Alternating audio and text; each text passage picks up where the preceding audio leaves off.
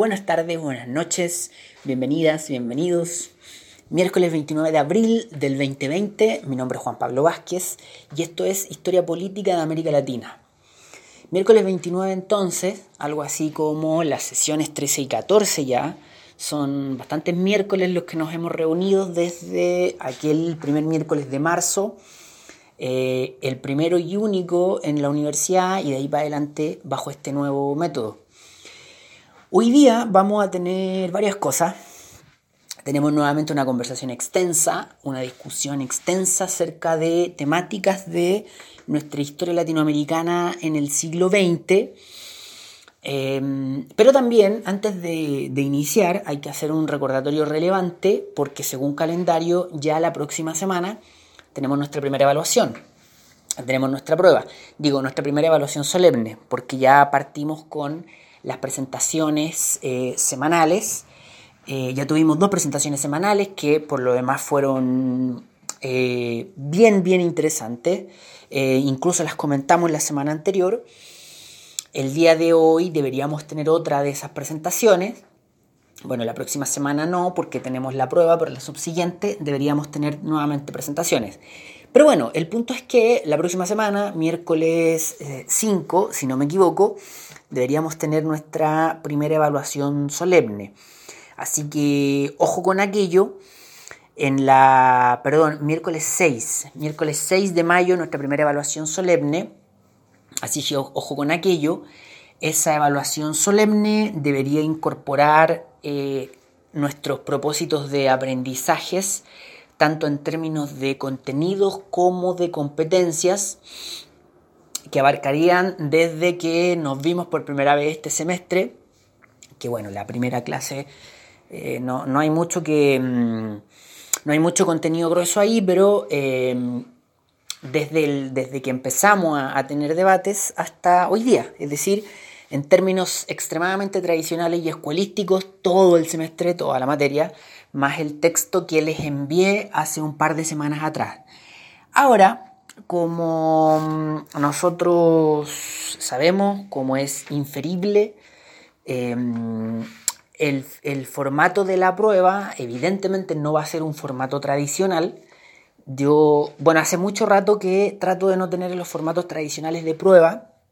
Generalmente estamos teniendo en mis cursos pruebas orales eh, como es evidente, nosotros no vamos a poder desarrollar ni la prueba escrita tradicional ni una prueba oral. Habíamos dicho que el, formato de, tener eh, simultaneidad, el, formato de las videoconferencias, el formato de los chats, de los chats, no nos iban a, no lo íbamos a utilizar mucho, por lo tanto no lo vamos a utilizar en clases, menos en una evaluación. Así que eh, la prueba que vamos a tener la próxima semana va a ser una prueba bastante poco tradicional en la cual yo les voy a enviar eh, las instrucciones, eh, les voy a dar un plazo para que me la entreguen, que todavía no he afinado bien el, formato específico, pero podría ser una prueba más bien breve, donde tengan el tiempo de la clase para poder contestarla, o bien una prueba un poquito más más extensa, donde tengan un par de días para, responderla, de que sea una cosa un poquito más, digo, no extensa, pero sí más reflexiva, que requiera más tiempo de trabajo. Entonces nos podríamos aprovechar de este sistema remoto eh, y hacer una prueba de ese tipo que yo en los últimos años no he, no he hecho muchas pruebas de esa, pero en este caso podría ser. Eh, bajo el sistema remoto, es decir, les doy las instrucciones y después ustedes la, eh, la desarrollan en el momento en que, en que dispongan, en que puedan y me la, y me la envían por correo o la suben al, al, sistema este que tenemos del Classroom. Así que eso eh, puede ser, eh, puede parecer bastante, porque son varias clases, son varios miércoles más el texto, pero generalmente así. siempre la primera prueba es, es, así. Y además que bueno, que vamos a utilizar este, este método. Entonces, Ustedes van a tener el, texto en, sus manos para poder desarrollar la prueba, van a poder tener los apuntes de las clases para desarrollar las pruebas, los audios, etc. Así que no, bueno, va a ser completamente una cosa de, identificar información, de, analizar información, de analizar lo que discutimos y no de recordar ni de memoria. Pero bueno, eso, eso, el próximo miércoles entonces vamos a tener nuestra evaluación y ahí ojo por favor a, las instrucciones que les vaya enviando. Em, y bueno, para, para ahorita la pregunta ahí más, más evidente y primera es, eh, ¿qué tenía que ver el video que les envié con nosotros? ¿No? El, el, video que iban anexado, que iba como archivo adjunto en la presentación o en el saludo inicial del, del día de hoy de la clase, que se abrió a las 7 y que generalmente les mando. Esta vez con este video adjunto, bueno, ¿qué tiene que ver con nosotros? ¿Qué tiene que ver eso, esos cantitos así como de barra brava, pero en este caso em, para alguien que está en la política activa, ¿qué tiene que ver con, nosotros? Y eso lo vamos a ir intentando descubrir y lo vamos a ir intentando mm, resolver a lo largo de la clase del día. Em, para hoy entonces, para hoy entonces. Eh, recuento de goles, recuento de goles de eh, la semana anterior. Aquí la pregunta habitual que generalmente hacemos en, clase. Mm, de qué conversamos, qué vimos la semana anterior, de qué se trató, etc. Ese momento inicial de, cada clase. Y, y, bueno, la semana anterior eh, Ven que hay, hay, hay miércoles que yo ah, intento que hagamos una retroalimentación, le envío algunas preguntas eh, y ahora la, y otros miércoles donde trato así como en, esta conversación que tenemos de, recordar algunas cosas de la semana anterior o de plantear como retroalimentación de la semana anterior así mismo en el, en audio. Bueno, hoy día toca en el audio. Eh, la semana anterior eh, nosotros cerramos una temática que nos demoramos tres miércoles creo en, conversarla, pero está bueno, está bien que nos hayamos demorado harto porque es una temática bien interesante y además fue con dos exposiciones de por medio, entonces ahí eh, merecía mucho tiempo para las exposiciones, para la retroalimentación de las exposiciones, conversar sobre este tema y que bueno, que ocupa varias décadas en, la historia de América Latina durante el siglo XX, que era todo este debate por el desarrollo, el desarrollismo, el Estado desarrollista, las políticas de industrialización, como dice el programa, el pensamiento de la CEPAL. Entonces nosotros nos tomamos tres miércoles, creo, o bastantes sesiones en discutir eh, primero cómo se va generando eh, desde América, cómo se va generando desde la globalidad, porque planteamos el antecedente global, de cómo se generaba esto del debate por el desarrollo, cómo América Latina entraba en el debate por el desarrollo, cómo se generaba desde América Latina una perspectiva propia latinoamericana en torno al, desarrollo, cómo eso nos lleva a plantear toda esta lógica de la industrialización, ahí donde eran claves lo que denominábamos el pensamiento previcepal, lo que planteábamos como el eje mm, conceptual eh, centro-periferia o el, el concepto centro-periferia, el eje relacional centro-periferia y Ahí lo relevante es establecer esta relación entre centro y periferia y cómo eso se convertía en una suerte de piedra angular del pensamiento desarrollista latinoamericano, del, como se dice, del, como se denomina, del estructuralismo latinoamericano. Eh, y nosotros planteábamos y tratamos de, organizar la discusión así, como toda esta, toda esta cuestión, todo este debate, transita tanto el mundo de las ideas como el mundo de eh, la política económica concreta.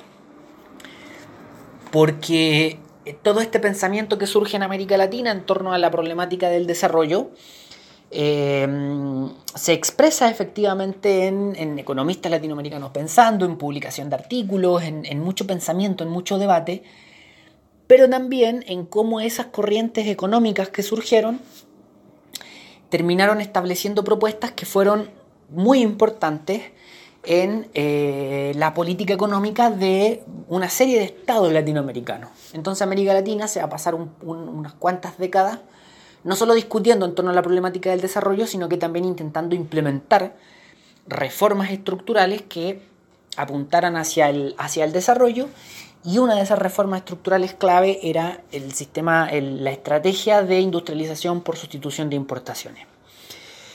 Eh, discutíamos también eh, cómo, bueno, los debates que surgieron a partir de eso, las miradas críticas. En algún momento nos preguntábamos, bueno, eh, qué pasó con estos debates, qué pasó con la industrialización, desde mm, el natural spoiler que nos hace vivir en el tiempo presente y saber que la industrialización no llegó o que finalmente no fue exitosa, nos hace preguntarnos, bueno, ¿qué pasó entre medio? Y nosotros establecíamos o reproducíamos unos debates bien interesantes que tenían que ver con, con, los postulados de la teoría de la dependencia respecto al, al desarrollo y respecto a, al, rol que ocupan los, países periféricos en el sistema mundial, eh, donde ahí hay, insisto, un debate más, más intelectual, más académico, eh, y también la semana anterior intentábamos responder más desde una eh, mirada económica, pero desde las mismas políticas económicas, ¿no? una suerte de examen a lo que fue la industrialización, a lo que fue la estrategia EASY y por qué había fracasado.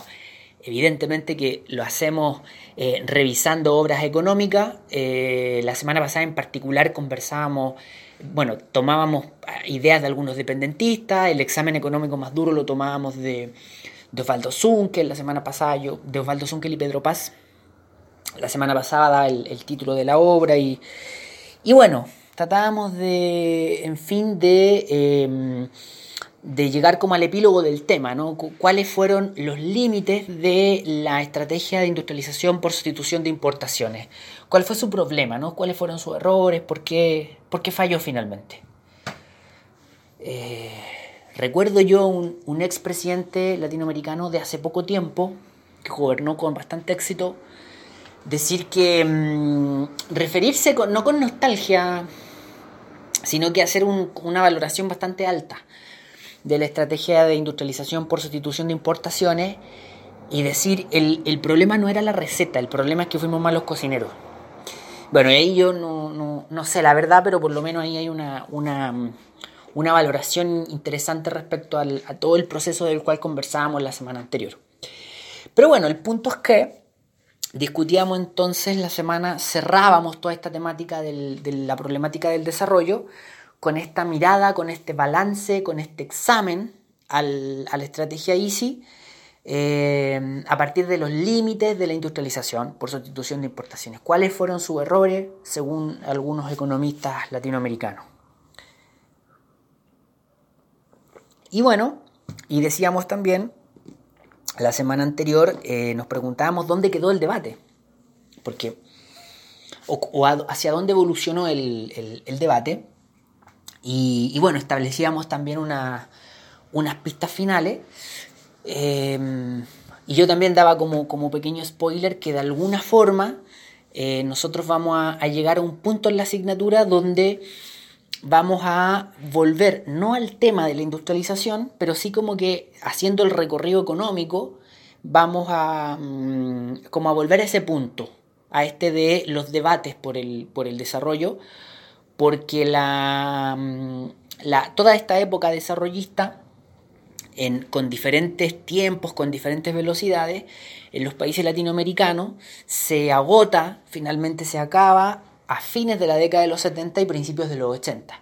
Entonces ahí surge un nuevo ciclo en América Latina, que es el ciclo eh, donde se empiezan a implementar las políticas estructurales o las reformas estructurales neoliberales eh, entonces nosotros vamos a tener que volver a ese punto, para revisar esas eh, reformas, ¿no? las reformas neoliberales, pero igual vamos a tener que mirar el, término del periodo anterior para poder hacer bien la partida. Y ahí es clave, yo decía la semana anterior, la crisis de fines de los 70 y principios de los 80, que es la crisis de la deuda en América Latina y que a Chile golpea muy fuerte en el año 82.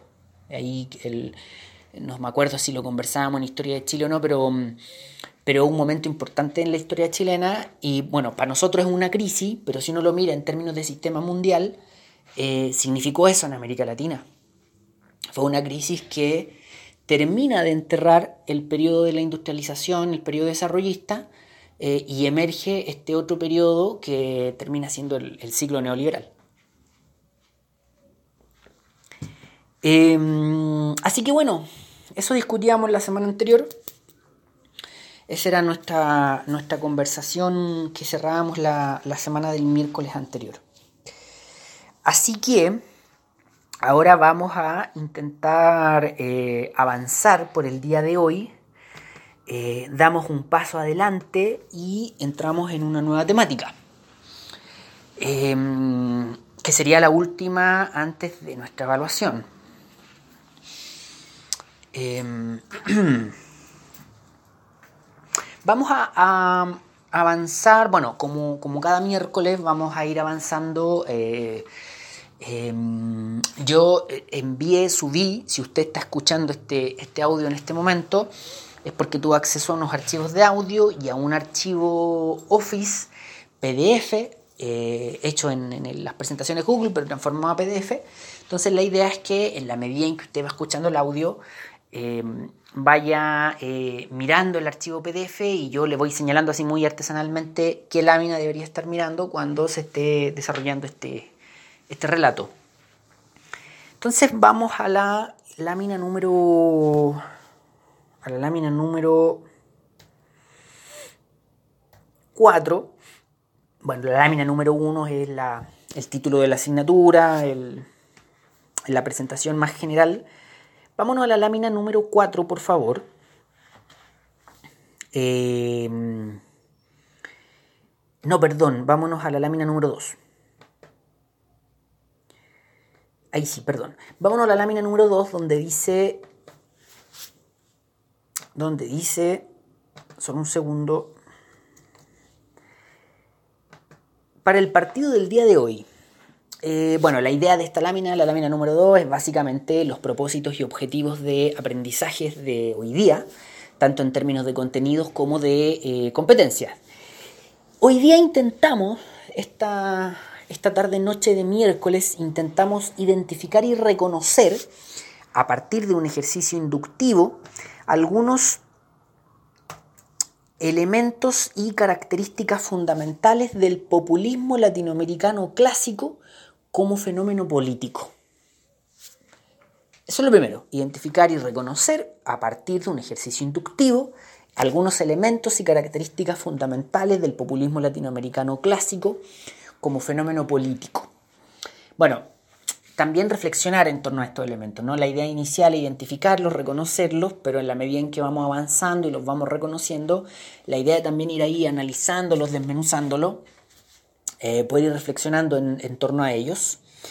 Y en segundo lugar, reconocer antecedentes y elementos en común entre las experiencias y los proyectos políticos de los gobiernos de Lázaro Cárdenas en México, Getulio Vargas en Brasil y Juan Domingo Perón en la Argentina.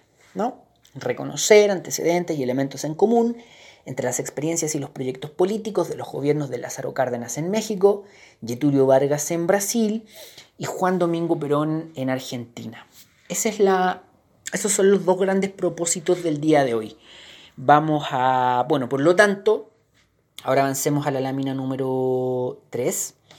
Por lo tanto, eh, ¿de qué discutimos hoy día? Entramos en esa parte de em, la segunda unidad de la asignatura que lleva por título Nuevas ideas políticas, de revoluciones al populismo. Eh, y donde básicamente lo que vamos a estar discutiendo es, como decían los, objetivos y propósitos que acabamos de, mirar, el, el, fenómeno este denominado como el populismo latinoamericano clásico, el populismo clásico latinoamericano. Es decir, estos fenómenos, experiencias políticas duras y fenómenos políticos de, análisis, bueno, problemáticas de análisis, que se denominan como el populismo latinoamericano clásico. Así que de eso vamos a estar conversando hoy día. Fenómeno bien interesante, fascinante de discutir y además bien relevante porque es un fenómeno, es una, una problemática de la cual se habla bastante, bastante y sobre el cual hay mucho equívoco. Es un, fenómeno bien, bien complejo. Así que de eso vamos a estar conversando hoy día. Vamos a dejar el, el audio hasta acá y continuamos en un siguiente audio. Sigamos adelante entonces. Eh, nosotros decíamos que entonces que íbamos a, tomar esta, mm, esta, digamos, esta problemática que tiene que ver, que en el, en el programa de la asignatura lleva por título Nuevas ideas políticas de revoluciones al populismo. Eh, bueno, ese es el nombre de la, de la unidad, Nuevas Ideas Políticas de Revoluciones al Populismo. Si ustedes se fijan en la lámina 4, por favor, lámina 4, van a encontrar los diferentes tópicos que eh, nos propone la unidad. Y en uno de ellos, el 2.5, dice el surgimiento del populismo, el varguismo, el cardenismo, el peronismo. Entonces, en ese, en ese punto nos vamos a concentrar nosotros. Bueno, ¿qué tienen que ver, qué tienen que ver los, los, em, los videos que estaban en el saludo inicial de la clase con lo que vamos a conversar, con lo que vamos a discutir nosotros? ¿Qué tienen que ver con, con el cardenismo por Lázaro Cárdenas? que tienen que ver con el varguismo por Getulio Vargas y que tienen que ver con el peronismo eh, a partir de Perón, ¿no? ¿Quiénes son? ¿De qué, ¿De qué se trata todo esto? ¿Qué tienen que ver esos videos con nosotros? Entonces, em, vamos, vamos adelante y yo decía que además de los propósitos de aprendizaje que ya planteamos en la lámina número 2, em, había también un, objetivo o, digamos, eh, este esta temática que nos propone el programa además tiene un valor bien grande en términos de que el populismo es un término que se utiliza muchísimo en, torno a la política. Eh, en el periodismo político, en, bueno, también en la académica, en el análisis político, se utiliza bastante y se utiliza en muchos sentidos. Se utiliza con bastante equívoco también. Muchas veces el populismo es utilizado incluso en forma peyorativa casi como una suerte de insulto, como una especie de equivalente eh, a la demagogia, a la irresponsabilidad fiscal, a la responsabilidad financiera. Eh, eh, entonces es, un poco compleja el, término y la utilización del término justamente por eso. Entonces por eso también tiene un valor relevante poder analizarlo en clase eh, poder conversar eh, en respecto a, este fenómeno en, clase y ponerlo en su perspectiva. No digo necesariamente que sea eh, bueno o malo el fenómeno o que sea un fenómeno político positivo para la humanidad o negativo para la humanidad, pero sí lo que es una obligación para nosotros es plantearlo en perspectiva, sobre todo para esta asignatura, plantearlo en su perspectiva histórica. y poder de repente superar esos equívocos y esas imágenes que están instaladas así con tanto, con tanto facilismo. Vamos entonces adelante, vámonos a la lámina número 5. El programa de la asignatura nos propone eh, tres fenómenos políticos o tres eh, referencias políticas e históricas relevantes en América Latina para abordar esta problemática. Em, el programa nos dice el cardenismo, nos dice el varguismo y nos dice el peronismo. Y evidentemente están haciendo alusión a eh, Lázaro Cárdenas, a Getulio Vargas y a Juan Domingo Perón. Ahora, el fenómeno Juan Domingo Perón, el fenómeno del peronismo, no queda completo y no se entiende del todo si no se vincula con otro eh, personaje histórico que es fundamental en el proceso del peronismo y que es el de Eva Duarte, que va a ser eh, eh, reconocida internacionalmente como Evita Perón. Evita. Pero partamos por, por, Lázaro Cárdenas, partamos por el fenómeno de Lázaro Cárdenas o como dice el, programa por el cardenismo. Bueno, ¿quién es Lázaro Cárdenas? primero, bueno, primero los tres, pongámonos en perspectiva, estamos hablando de tres expresidentes de sus respectivos países. Bueno, por una cuestión de fecha, evidentemente los tres ya no están vivos. Eh, tres políticos muy relevantes, muy de, mucho peso político en sus respectivos países, que son los tres presidentes de, la, de, su, de sus respectivos gobiernos, encabezan sus respectivos gobiernos, Lázaro Cárdenas entre 1934 y 1940, Getulio Vargas entre 1930 a 34, después un segundo periodo del 34 al 37, después un tercer periodo del 37 al 45 eh, y después un periodo final del 51 al 54. Y en el caso de Perón, Perón va a gobernar la Argentina entre 1946 y el 52, después es inmediatamente reelecto para un segundo periodo entre el 52 y el 55. Eh, este segundo periodo termina de forma muy abrupta en el 55. Em, perdón, el, segundo periodo iba del 52 al 58, pero, pero su periodo es interrumpido en el año 55, eso me refiero. Eh, Perón se va al exilio y después vuelve eh, y gobierna entre los años 73 y 74 y de nuevo su gobierno termina bien, bien abruptamente.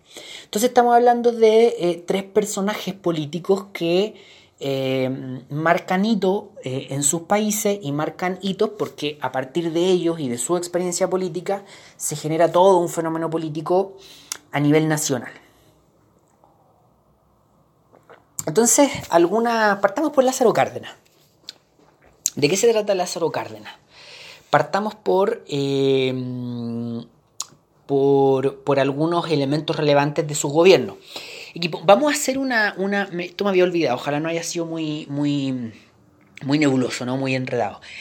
Eh, nosotros habíamos planteado los propósitos de aprendizaje hoy día. Entonces, el, el, el, orden que vamos a tomar para abordarlo va a ser al revés. Vamos a partir por darle una pequeña mirada, una revisión a, los tres, a las tres experiencias políticas, ¿no? a los tres fenómenos políticos. Al fenómeno Lázaro Cárdenas primero, después al fenómeno Getulio Vargas segundo y después al fenómeno Perón tercero. Y después de eso vamos a hacer una pequeña mirada un poco más abstracta, un poco más general y abstracta a lo que se conoce como el fenómeno del populismo, del populismo así a, secas. Pero primero hacemos este examen un poco más concreto, un poco más desde la experiencia política, y después nos vamos al, otro fenómeno un poco más abstracto, teórico si se quiere, pero yo prefiero llamarlo un poco más, más, abstracto. Eh, eso, así que vamos, vamos adelante. Entonces decíamos, respecto al fenómeno de Lázaro Cárdenas, Lázaro Cárdenas va a ser presidente en México entre 1934 y 1940. Estamos en la lámina 5. Estamos en la lámina 5. Y bueno, Lázaro Cárdenas va a ser... Eh, hay cuatro grandes elementos. Hay cuatro grandes elementos a partir del cual eh, Lázaro Cárdenas es muy recordado y cuatro grandes como referencias, cuatro grandes antecedentes fundamentales del periodo de gobierno de Lázaro Cárdenas y del fenómeno político de Lázaro Cárdenas, entre el 34 y el 40 en el gobierno. Em, partamos por el contexto general. Aquí no, yo no, no, si nos fijamos en la lámina número 5, aquí hay, hay cuatro grandes elementos con su flechita. Em, Partamos por el que está más eh, a la derecha de quien mira las láminas. Aquí donde dice renovación de la revolución. Voy a empezar por este, lo voy a dejar rápido y después voy a volver a este mismo por, por razones que se van a entender más adelante. Pero ¿por qué hay que partir por esto de la renovación de la revolución? Porque ahí está el contexto donde se introduce Lázaro Cárdenas. ¿no? Ahí está el contexto sin el cual no se entiende Lázaro Cárdenas. Nosotros hace varios miércoles atrás habíamos hablado de la Revolución Mexicana y habíamos dicho que la Revolución Mexicana es efectivamente un proceso muy relevante en términos de que se establece como una referencia para una serie de procesos políticos posteriores en América Latina y también inclusive para una serie de, eh, de, procesos más de pensamiento, desde el punto de vista del pensamiento, del surgimiento de corrientes de pensamiento, eh, muchos intelectuales se van a influenciar en lo que pasó en la Revolución Mexicana. Pero la Revolución Mexicana no solo es una influencia hacia afuera, sino que la Revolución Mexicana efectivamente fue lo que suena. No, es como esas revoluciones de las que uno habla en Chile, que en realidad son, eh, me refiero en un lenguaje simple, cuando por ejemplo fueron las movilizaciones del 2006 y se habló de la revolución de los pingüinos y no, me refiero a eso, a ese tipo de, término más para bautizar un, proceso más, más, bien pequeño, sino que me refiero en el término más, profundo del, concepto, en términos de que fue un proceso eh, de transformaciones estructurales eh, rápidas eh, abruptas e inclusive violentas. La Revolución Mexicana efectivamente transformó estructuralmente México. Tal vez no como lo hubiesen querido quienes condujeron el proceso, pero sí transformó México efectivamente. Entonces viene la Revolución Mexicana, eh, no regresa el orden antiguo mexicano, no regresa el orden del siglo XIX, eh, y luego de, muertos los líderes de la Revolución Mexicana, el proceso sigue un, curso, digamos, con, una vida propia. Entonces Lázaro Cárdenas es en ese contexto donde llega al, gobierno mexicano, ¿no? un par de décadas después de la Revolución Mexicana, pero en el partido de la Revolución Mexicana. O sea, en, el, viene la Revolución Mexicana, eh, digamos, mueren los líderes más emblemáticos, se producen una serie de, de, sucesos importantes y del proceso de la Revolución Mexicana surge un partido que conduce el proceso y que llega al gobierno en México. Y Lázaro Cárdenas llega al gobierno a través de ese partido, que posteriormente, y aquí los que, los que todavía eh, no, no, no, les suena mucho el, proceso de lo que estamos hablando, eh, eh, aquí les va a sonar que posteriormente va a cambiar de nombre a PRI, al Partido Revolucionario Institucional. Es decir, para explicarme mejor, del proceso de la Revolución Mexicana y de un montón de agrupaciones que fueron parte del proceso de la Revolución Mexicana, surge el Partido Nacional Revolucionario. Y el Partido Nacional Revolucionario va, digamos, a evolucionar o va a mutar al Partido de la Revolución Mexicana. Y el Partido de la Revolución Mexicana es el antecedente directo del Partido eh, mm, Revolucionario Institucional, el PRI, el famoso PRI. Em, entonces Lázaro Cárdenas es parte de todo ese proceso, es decir, es como la herencia de lo que vino posteriormente de la Revolución Mexicana. ¿Y por qué digo esto del, famoso PRI? Insisto, Revolución Mexicana, em, de la Revolución Mexicana hay una, serie de, agrupaciones que son parte del proceso, que forman el Partido Nacional Revolucionario, y el Partido Nacional Revolucionario como que evoluciona al Partido de la Revolución Mexicana, y el Partido de la Revolución Mexicana es el antecedente del PRI. Y el PRI es el partido que va a gobernar México hasta el siglo XXI. Ese es como el, el, ese es como el, el, antecedente como, como más, más, relevante, o sea, no más relevante, sino que más decidor. El Partido Revolucionario, el, el PRI, es fundado, de hecho, durante el gobierno de Lázaro Cárdenas, en la década de los 30 de México y desde ahí es gobierno, sucesivamente, no, no pierde ninguna elección. Es gobierno sucesivamente en la historia de México hasta que gana el PAN por ahí por el año 2000. ¿no? Van a ser décadas, décadas y décadas de gobierno del mismo partido en México, elección tras elección ganada por el mismo partido en México. Y no solo las elecciones presidenciales, sino que mayoría en las parlamentarias, las gobernaciones, las alcaldías, etc. etcétera. El Partido Revolucionario Institucional, el PRI, copa absolutamente el Estado mexicano, eh, cajón por cajón, espacio por espacio, electoralmente desde la década de los 30 en que se funda hasta, no recuerdo el año exacto, pero insisto, hasta los 2000, cuando pierde por primera vez una elección presidencial. Bueno, de hecho el actual presidente mexicano, Manuel López Obrador, que tiene un discurso no voy, a, no entrar en un análisis sobre Manuel López Obrador, de hecho no conozco tanto su obra, pero con un discurso más hacia la izquierda, bueno, em, eh, López Obrador viene del, PRI, también él fue militante del, PRI, entonces la cultura política mexicana está marcada por este partido. Y bueno, Lázaro Cárdenas eh, fue parte de este partido y, mm, y de hecho el, PRI es, es, bueno, fundado durante el gobierno de, de de Lázaro Cárdenas. Em, digo, ojo que es una, es una sucesión, no van evolucionando, pero aparece en este, en este periodo. Em, bueno, entonces, lo que, lo que decía de, de, Lázaro Cárdenas, que Lázaro Cárdenas es parte de este proceso, ¿no?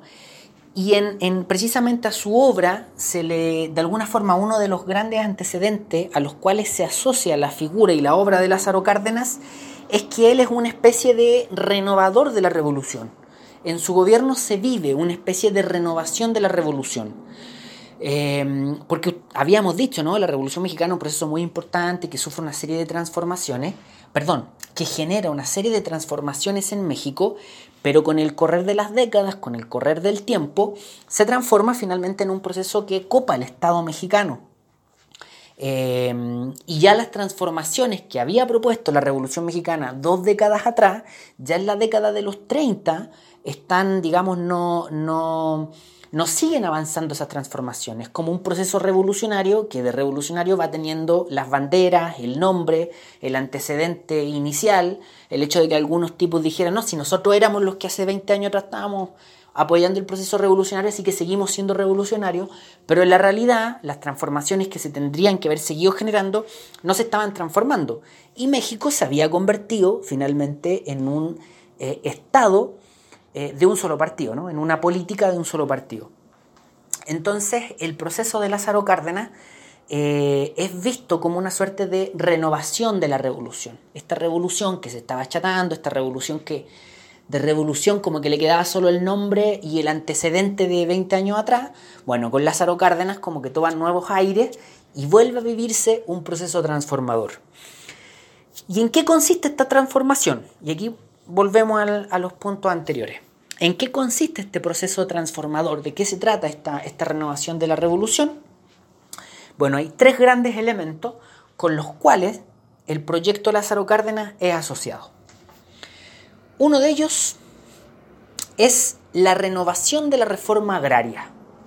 La renovación de la reforma agraria, que va a ser bien importante eh, para el caso mexicano. Em, entonces Cárdenas retoma este elemento, retoma esta propuesta de reforma agraria que se había eh, planteado y que se había iniciado en la época bullante de la revolución, un par de décadas antes, y vuelve a plantearlo y vuelve a intentar implementarlo.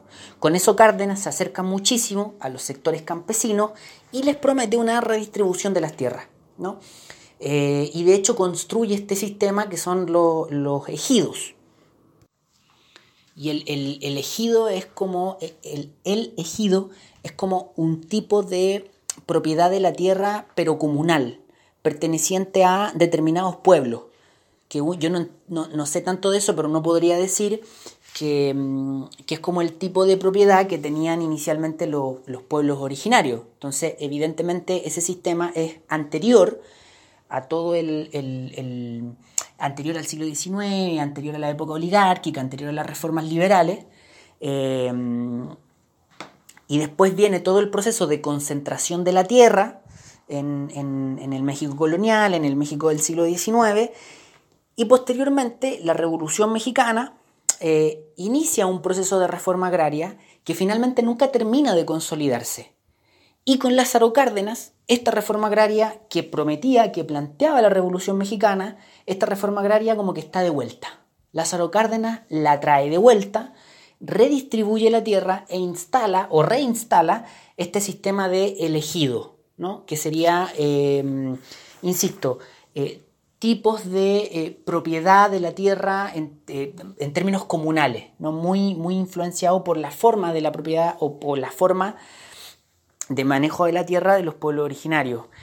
Eh, luego se puede entrar en un análisis si eso funcionó o no, lo complejo que era, las dificultades que trae hacer esa mezcla de elementos eh, anteriores a la época moderna y la época moderna, etc. Ahí, es, toda una complicación, pero bueno.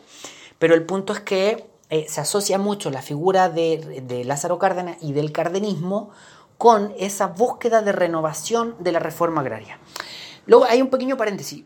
Ojo, ojo con eso. Sigue siendo relevante que el hecho de que elegido en sí, el, sistema elegido en sí, eh, funcionara del todo o no, no implica o no le quita mérito al hecho de que efectivamente durante Lázaro Cárdenas se retoma la, reforma agraria y se redistribuye la tierra efectivamente. O sea, hay un, elemento muy importante, tanto en términos simbólicos como realmente en términos eh, políticos y económicos.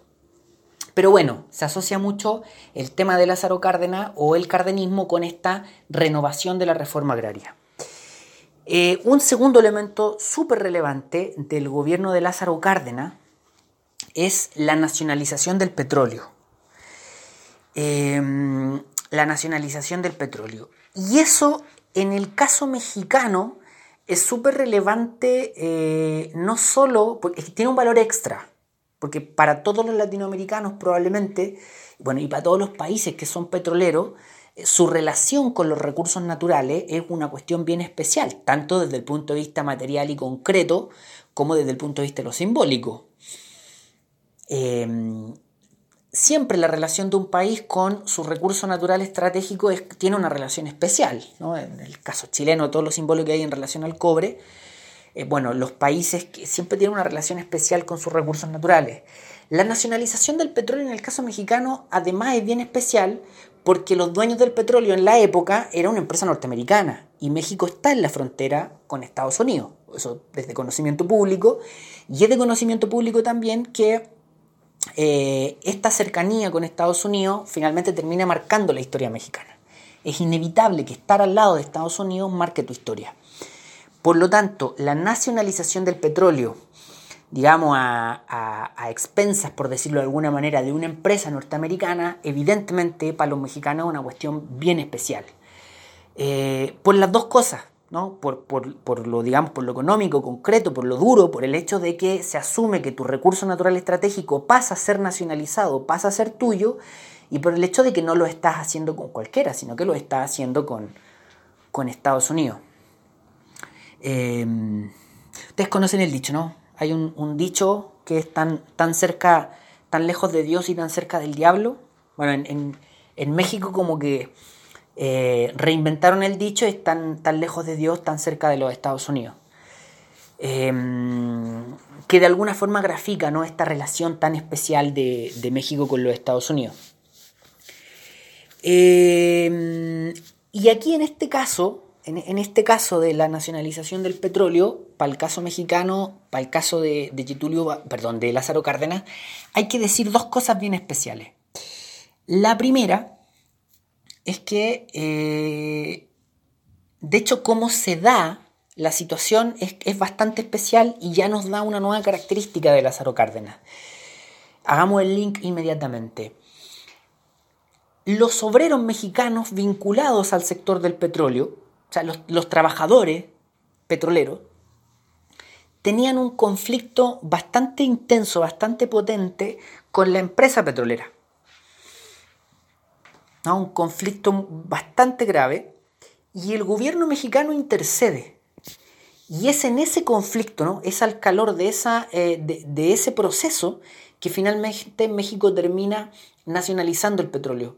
Primero se pone en favor de los trabajadores mexicanos y después termina por establecer una reforma de nacionalización del petróleo. A partir de esa conflictividad, como que ese conflicto termina siendo el, gatillo del tema, el tiro de gracia. Eh, y esto es relevante porque nos mete en otra característica que no está acá en la lámina, pero que nos mete en otra característica. Y es que también el gobierno de Lázaro Cárdenas, así como se acerca a los sectores campesinos a partir de la renovación de la reforma agraria, también establece una suerte de acercamiento y de pacto con los trabajadores, con el sector, con los obreros, digamos, con el sector de los trabajadores. Hay una cercanía, tanto discursiva como política. Y esa, esa situación de ponerse en favor de ello eh, y de terminar nacionalizando el petróleo, eh, termina, digamos, sellando ese, pacto. ¿no? Hay una articulación política entre ambos. Un tercer factor que también eh, es relevante, que está acá en la lámina, la lámina número 5, que estamos mirando, es cómo Lázaro Cárdenas o el proyecto Lázaro Cárdenas implica también una búsqueda de industrialización del país.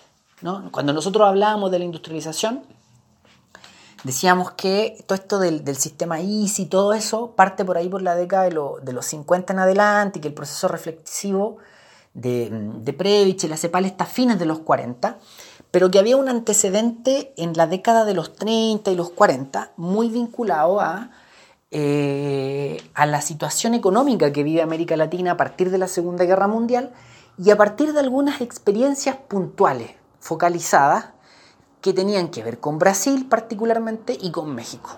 Bueno, ese es Lázaro Cárdenas. Ese es el caso mexicano, donde se busca una suerte de industrialización dirigida por el Estado, no cualquier industrialización, sino que una industrialización dirigida por el Estado. Entonces ahí hay otro factor relevante y que nuevamente eh, pone en, relación, en vinculación política al proyecto Lázaro Cárdenas con los trabajadores, porque finalmente estoy intentando impulsar el sector industrial. Pero además, pero además, con unas, con una con la burguesía nacional, ¿no? con sectores empresariales nacionales. Porque finalmente no es cualquier industrialización, sino que es la industrialización nacional, es la industria nacional dirigida por el Estado, pero no donde el Estado es el, empresario en un 100%, sino que se necesita un proyecto como este, ¿no? el proyecto Lázaro Cárdenas necesita una suerte de burguesía nacional que sea parte del proyecto. Entonces finalmente lo que, lo que se está buscando reforzar es la economía, eh, una economía nacionalista, una, especie de economía nacionalista con un discurso muy desde la soberanía nacional. Ahí hay un tercer elemento y volvemos a esto de la renovación de la revolución, porque, eh, porque aquí también hay un, factor relevante, ¿no? Ya nos queda claro el contexto, nos queda claro, cuando hablábamos de la renovación de la revolución, nos quedaba claro que Getulio, perdón, que Lázaro Cárdenas era una suerte de eh, eslabón en el largo proceso que viene desde la Revolución Mexicana y un eslabón importante, ¿no? Porque retoma ciertos valores, ciertos principios, ciertas políticas, principalmente nacionalistas, del proceso de revolución mexicana.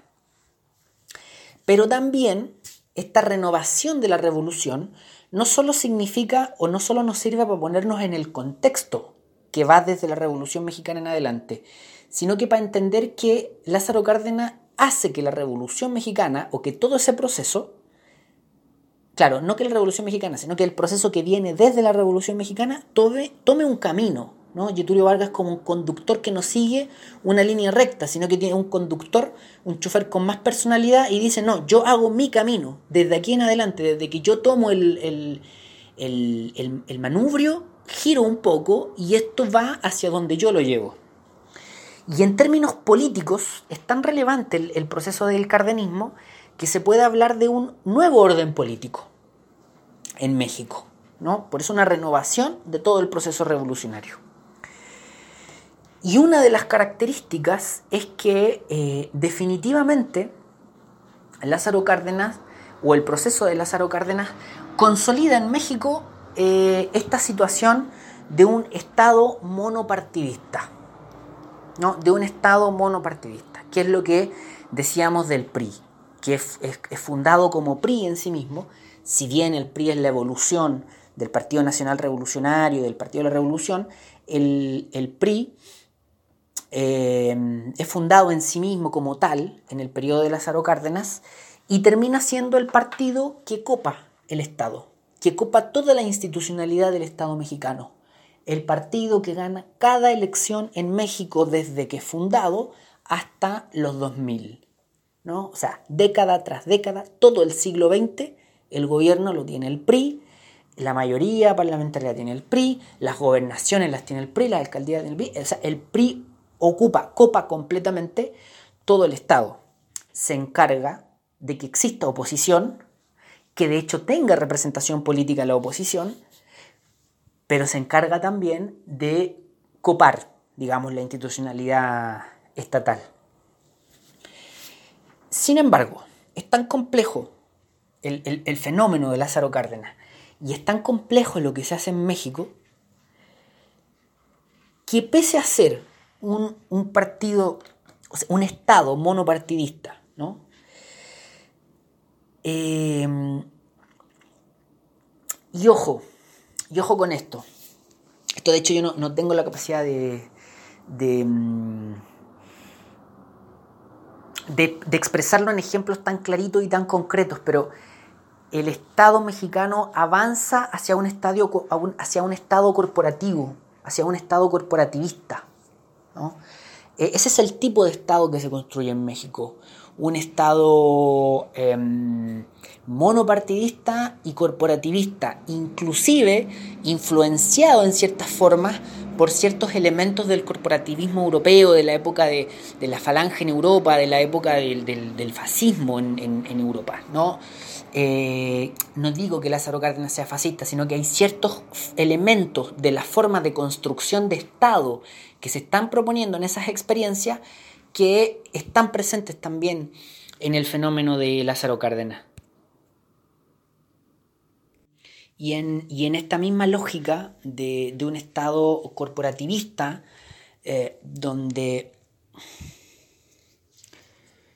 donde la, sociedad como un organismo vivo compuesto por diferentes corporaciones y donde el Estado tiene una, una digamos, una, una capacidad de intervención muy, muy fuerte, eh, eh, pero que a la vez un Estado monopartidista, donde este partido es el que finalmente termina por, por, ser el Estado al final, eh, Lázaro Cárdenas se encargó,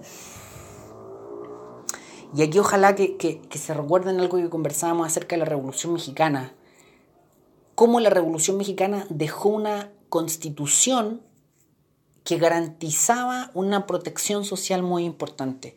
Entonces Lázaro Cárdenas eh, se encarga de que la constitución tenga mucha presencia en, su periodo, en su proceso. Mucha, mucha presencia. Entonces, como que hay una suerte de mezcla de balance entre este Estado monopartidista del PRI, del PRI copando todo el, aparato estatal, eh, de este Estado corporativista, con las diferentes corporaciones como que teniendo influencia en eso, o por lo menos cooptadas por ese partido, cooptadas por el Estado, y al mismo tiempo Cárdenas asegurando que la Constitución garantizara ¿no? Eh, o estableciera esas garantías sociales. Eh, entonces es como una, una, mezcla finalmente de, de, de, todos estos elementos, de todos estos factores que hacen que el, que el Estado de, bajo el proyecto de Lázaro Cárdenas sea una, suerte de eh, Estado en búsqueda de un proyecto de economía nacionalista, de un fortalecimiento de economía nacional, eh, con elementos de, también de Estado protector, de Estado benefactor.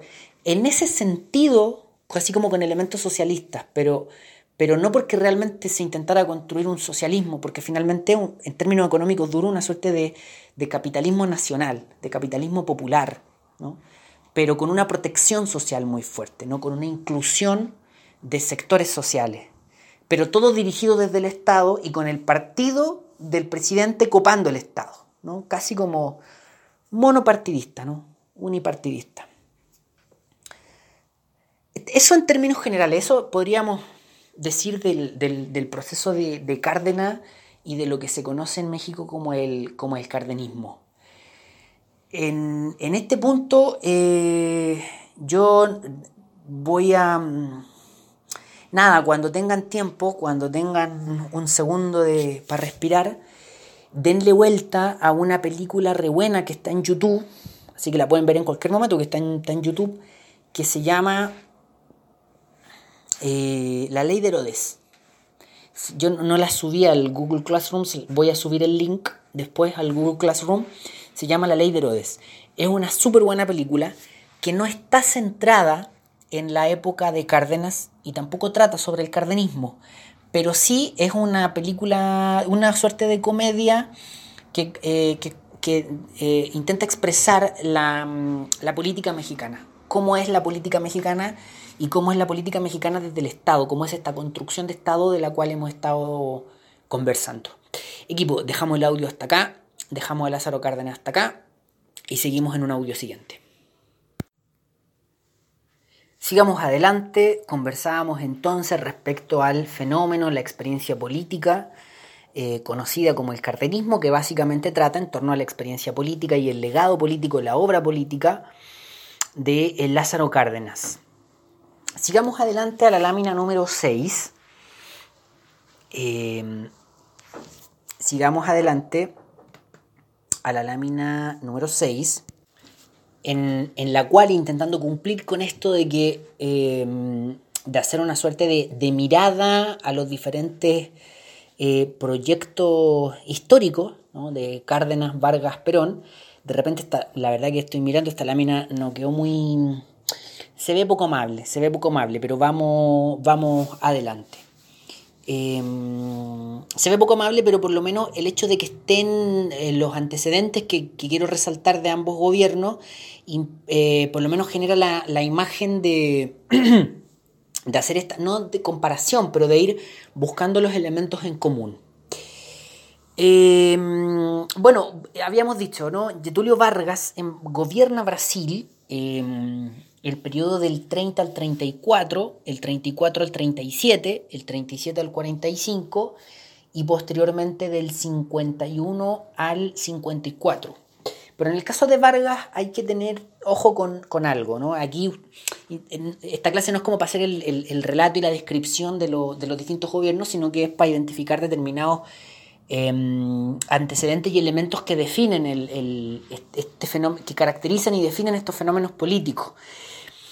Pero para no dar pistas falsas, en realidad este, este periodo que va del 30 al 34 no es que eh, Getulio Vargas sea presidente, sino que en Brasil hay un orden político que es muy similar a lo que ya habíamos dicho nosotros de la crisis del, periodo oligárquico, la crisis del orden oligárquico. En, Brasil, la, historia política de Brasil es distinta a la historia política de los otros países latinoamericanos tienen varias particularidades en relación a los otros países latinoamericanos. Quien tomó a Brasil en, la actividad inicial que hacíamos del semestre en torno al libro de, de Torcuato Di Tella, recordará que la historia brasileña es, particular en relación a los otros países latinoamericanos. Y uno de esos elementos particulares es que en Brasil la política brasileña estuvo marcada desde, bueno, en primer lugar, la independencia es mucho más tardía. En segundo lugar, eh, o tal vez en primer lugar, Brasil está, como sabemos, relacionado a Portugal, no a España. En segundo lugar, la independencia es mucho más tardía. Eh, en tercer lugar, eh, el hijo del emperador de Portugal intentó irse a Brasil y fundar un imperio en Brasil. Entonces es muy diferente. Y tiene una característica, además, muy particular Brasil en relación a un país como Chile, por ejemplo, que es un país muy grande y en el cual importan mucho las regiones. O sea, no es que importen mucho las regiones en Brasil, sino que es un país derechamente federal donde em, las diferentes zonas de Brasil tienen un peso en sí mismo. ¿no? Eh, los diferentes estados brasileños tienen un peso muy grande en sí mismo. Y esos distintos estados terminan rivalizando entre sí e intentando ocupar el, digamos, al, estado en su conjunto, a Brasil, digamos. Río Grande do Sul eh, rivaliza con Sao Paulo, con Río, y, e intentan de alguna forma controlar el, todo el estado. Eh, a eso me refiero. Entonces en Brasil había una cosa que era la política del café con leche, ¿no? porque finalmente el orden político brasileño estaba eh, dominado por una suerte de alianza entre Río Grande do Sul y eh, Sao Paulo, eh, y entre, em, digamos, em, grupos de élites vinculados a la producción de café y grupos de élite vinculados a la leche. ¿no? Entonces se hablaba de esta política del café con leche. El punto es que ese orden oligárquico se rompe, los críticos de Getulio Vargas dicen que en realidad no se rompe, que de hecho Getulio Vargas un político de Río Grande do Sul, importante, y finalmente eso es lo que, lo que termina por ganar, pero digamos que ese orden oligárquico anterior o esa política del café con leche se rompe en el año, en una crisis política muy grande que hay en el año 30, y en el año 30 se genera una suerte de eh, junta de gobierno, ¿no? Hay un, no un golpe, pero una suerte como de estallido militar, y hay una junta de gobierno, un proceso en el, del cual es parte Getulio Vargas. Y ese proceso del 30 al 34 es de alguna forma liderado por él. Y además, en ese periodo se construye una asamblea constituyente que genera una nueva constitución. Y esa, de ese proceso surge el gobierno, Vargas es parte importante, no es parte de los líderes de ese proceso que va del 30 al 34. Pero ese proceso de asamblea constituyente finalmente termina por entregarle el gobierno a Getulio Vargas en el año 34. Entonces Vargas, algo así como que está en el gobierno del 30 al 37 sin ser electo presidente, sin participar en una elección.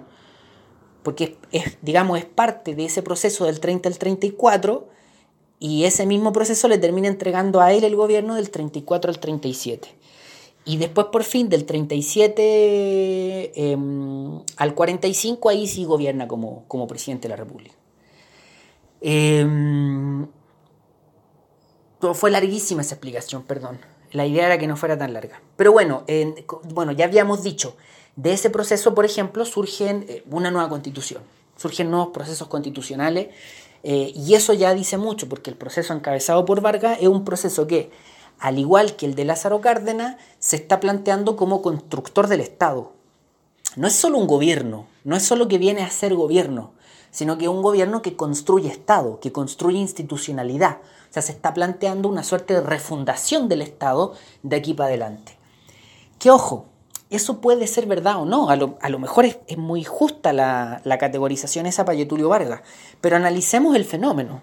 O sea, es decir, es un gobierno con ese tipo de carácter, que te está diciendo no solo gobierno mal o bien, sino que además construyo Estado de aquí hacia adelante. El país ya no es el mismo desde que estoy yo. E, eso por, por una parte. Ahora, esas nuevas constituciones o esa nueva constitución del proceso de Vargas tiene además eh, dos características súper relevantes. Eh, relevantes para Brasil en términos de cómo cambian las cosas de ahí hacia adelante y relevante en relación a los otros estados y a los otros países de América Latina y del mundo en esa época. Una característica es que la nueva constitución que surge en el proceso encabezado por Getulio Vargas garantiza un proteccionismo a la industria nacional. Entonces ahí hay una característica relevante en común con el proceso de Cárdenas. Podríamos hablar incluso que en el caso de Getulio Vargas también hay una búsqueda de industrialización dirigida por el Estado, o por lo menos regulada por el Estado, fomentada, empujada por el Estado. Una industrialización nacional. ¿no? Entonces, constitucionalmente se protege a la industria nacional constitucionalmente se empuja a la industria nacional. Y políticamente es la verdad, el proceso de Getulio Vargas intentó generar una industrialización propia, una industrialización nacional. Y en segundo lugar, otro, o sea, pueden ser muchos los elementos relevantes, pero que queremos destacar acá, otro elemento súper relevante del proceso de Getulio Vargas en términos de su constitución, es que hay una serie de mejoras en la previsión social, en la salud, en la vivienda. Es decir, eh, bueno, en este caso habíamos dicho, Lázaro Cárdenas como que se apoya en la constitución mexicana de la revolución, eh, apoya, se apoya en ella, le da mucha vida, ¿no? se apoya mutuamente, como que le da mucha vida a la constitución y él mismo opera mucho a partir de esa constitución. Eh, en el caso de Getulio Vargas se crea una constitución con, características que tienen mucho de aquella revolución en, México. En términos, no totalmente, pero en términos de que garantiza una serie de em, mejoras en la previsión social, ¿no? en, toda la protección social, en eh, mejoras en la salud, mejoras en la vivienda, eh, mejoras al, en el mundo del trabajo, a los trabajadores. Entonces, el periodo de Vargas es un periodo que construye institucionalidad en función de generar una protección social, una inclusión social, ¿no? Eh, está protegiendo eh, a los, digamos, a las masas de la población, a los sectores de trabajadores, de pobladores, etc. Constitucionalmente. Y también hay una, otra característica muy relevante del periodo de Getulio Vargas, es que eh, el Estado toma el control del petróleo. ¿Suena, suena parecido? Sí, así como en el caso de Lázaro Cárdenas hay una nacionalización del petróleo, en el caso de Getulio Vargas también. Aquí es donde se crea Petrobras, por ejemplo, en la empresa nacional del petróleo. Eh, en este caso no me acuerdo si a alguien le cabe la, duda, si alguien tiene la duda, le podría dar una vuelta a buscarlo. No me acuerdo bien si es que en el caso de Brasil se están descubriendo yacimientos y por eso se crea Petrobras para garantizar que el petróleo que vaya surgiendo sea controlado por el Estado o bien ya existían grandes yacimientos, bueno, obvio que existían, sino que eh, ya estaban en conocimiento público, ya estaban operativos determinados yacimientos y esos yacimientos pasan a manos del Estado. No me acuerdo cuál de ambas o si ambas. Lo concreto, lo certero, es que se crea Petrobras y que eh, el Estado pasa a tener el control del, petróleo en el caso brasileño. Entonces se repite esa característica, ¿no? Eh, y esta característica es muy fuerte en términos concretos, así reales, económicos, efectivamente el Estado pasa a controlar el petróleo, como en términos del discurso que se establece, ¿no? O sea, el discurso de la soberanía, el discurso de los recursos naturales estratégicos en manos del Estado en, manos de la riqueza nacional, en manos de nosotros mismos a través del Estado. Y la figura de este presidente que con una personalidad muy fuerte y que te dice, bueno, soy yo el que hice eso. Soy yo el que construí nacionalidad, soy yo el que construí un nuevo orden, soy yo el que garantiza la soberanía nacional, soy yo el que garantiza la industria nacional. Muy fuerte desde el discurso la imagen esta de, de Getulio Vargas. Em, y bueno, vamos, sigamos adelante con, con... Ah, bueno, Getulio Vargas finalmente, eh, como decíamos, gobierna del 34 al 37 bajo las condiciones que ya dijimos.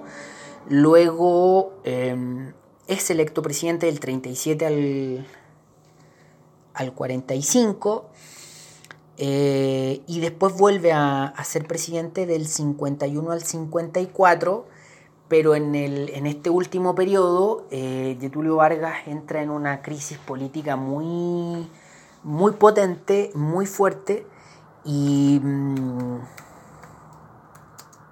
y se termina suicidando en el año 54, 55, 54, perdón. Si su gobierno entra en o sea, no sé si su gobierno, pero sí hay una crisis política muy potente en, Brasil eh, y él termina por, suicidarse, ¿no? Termina en condiciones bien, bien complejas. Eh, vamos con, el siguiente caso, que es el de, el de Argentina. Eh, Vamos con el... Sí, hay una cosa que me, olvidaba del, caso este de Getulio Vargas. Eh, sí, es solo una, pequeña cosa para que no sea mm, muy breve, para que no se vaya para el, ámbito descriptivo y nos quedemos en el análisis, pero para no equivocarme. Em, el, el, gobierno de Vargas del 37 al 45 no es por, el, por elección. La única elección que gana Getulio Vargas es la del año 51. Del 51 al 54, de 1951 a 1954, Getulio Vargas gobierna eh, a través del voto, o sea, él llega al gobierno a través del voto. Del, como había, la situación es tal como lo habíamos dicho.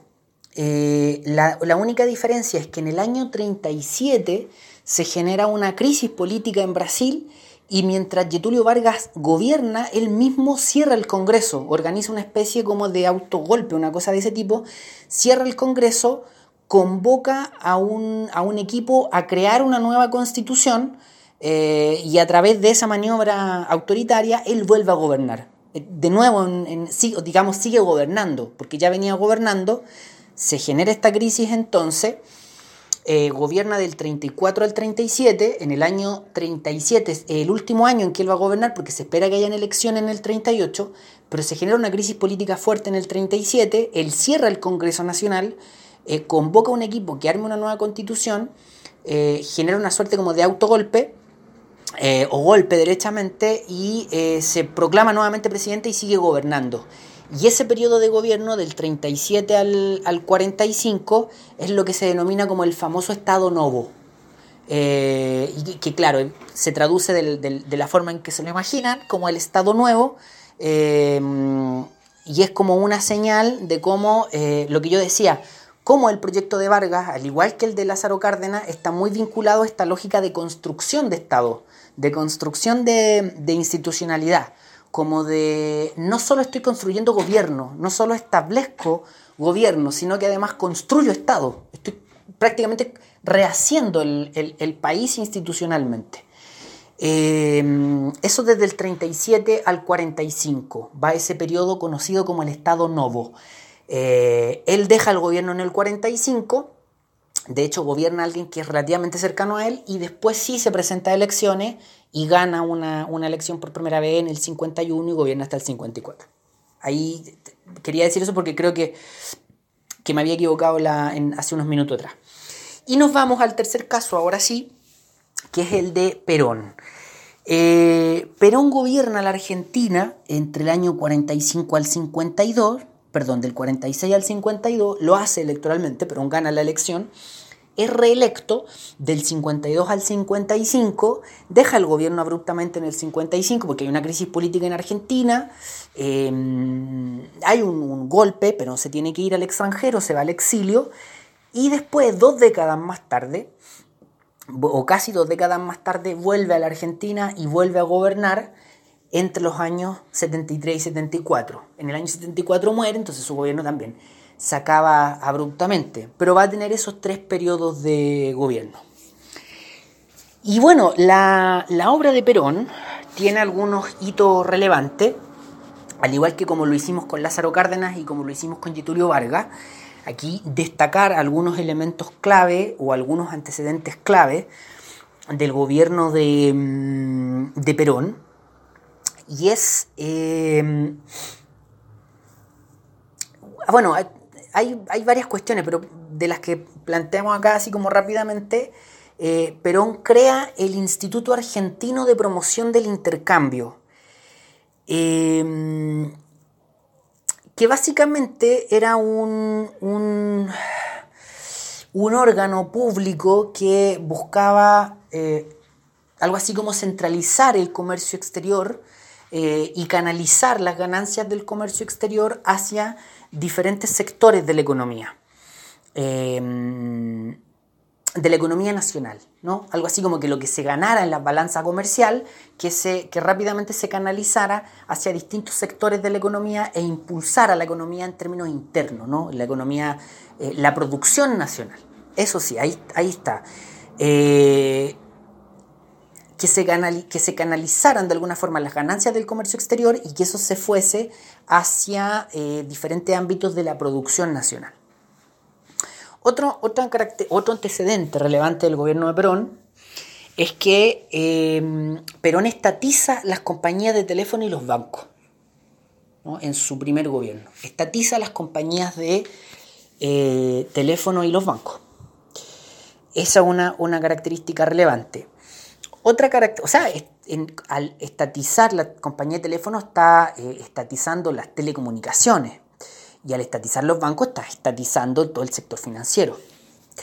Otra, otro elemento relevante mm, del gobierno de Perón es que hay una, mm, una fuerte construcción de legislación laboral. ¿no? Es decir, em, es decir, hay toda una construcción institucional eh, y legislativa, o sea, hay una serie de leyes que protegen a los trabajadores. Em,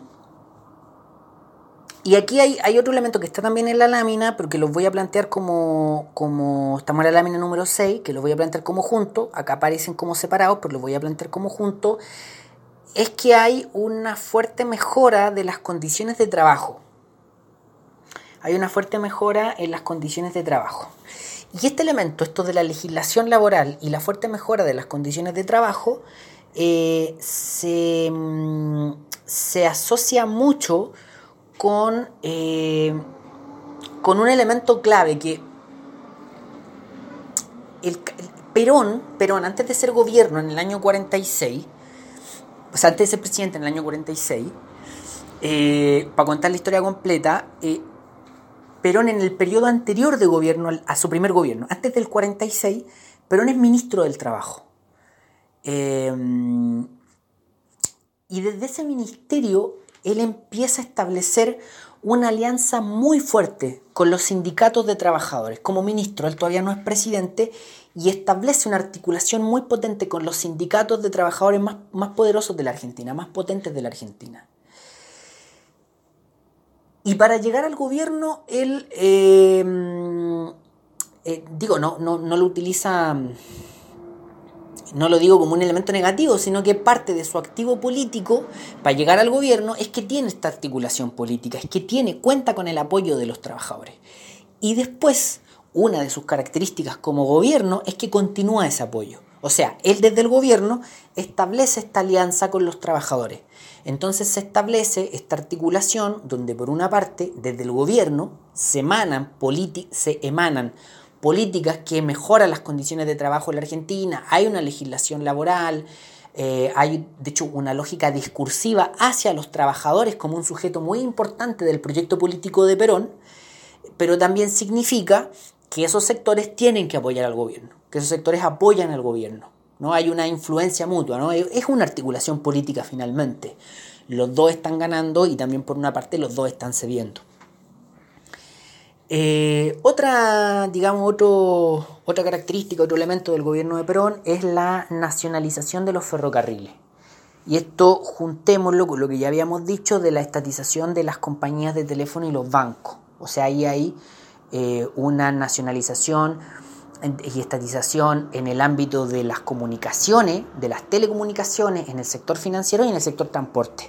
Entonces el Estado está no solo interviniendo, sino que está quedando, digo, no está quedando porque suena como, como una crítica grosera, sino que está, eh, está interviniendo en la propiedad de sectores súper estratégicos de la economía y la sociedad en un país, como son las telecomunicaciones, como el transporte y como el sector financiero. Otros elementos relevantes del, gobierno de Perón, que no están en, en la lámina, pero que son súper relevantes, es, por ejemplo, la creación de aerolíneas argentinas. La creación de aerolíneas argentinas. Em, que bueno, evidentemente es una es un elemento súper relevante tener unas aerolíneas que son estatales eh, que, insisto, te permiten eh, seguir teniendo una presencia súper fuerte en el sector del transporte, eh, pero que además le entregan al Estado un brazo muy, muy, muy potente.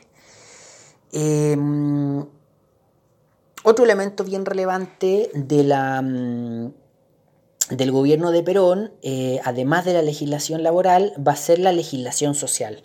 Entonces, al igual que como eh, Lázaro Cárdenas había apoyado en la Constitución mexicana en función de la protección social y Getulio Vargas crea una serie de instancias, en el caso de Perón también se va a generar toda una legislación en función de la protección social, ¿no? en función de proteger a los sectores más vulnerables, a los sectores más pobres, a los sectores más marginados de la, de la sociedad. Así como hay toda una lógica de legislación laboral que protege al trabajo, también hay una legislación social que protege a los distintos sectores de la, mm, de la sociedad. Em, ¿Qué más? Em,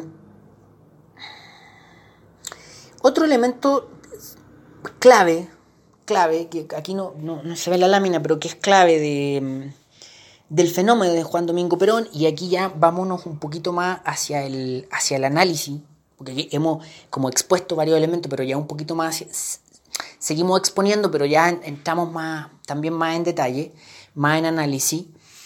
Eh, un elemento clave de la construcción del peronismo es eh, el rol que juega Eva Duarte, que es la primera dama, que es una mujer que se casa con Perón, pero que no una primera dama tradicional, no una primera dama Em, como, como, podría eh, ser una, figura que acompaña al presidente, sino que Eva Perón tiene una trascendencia en sí misma.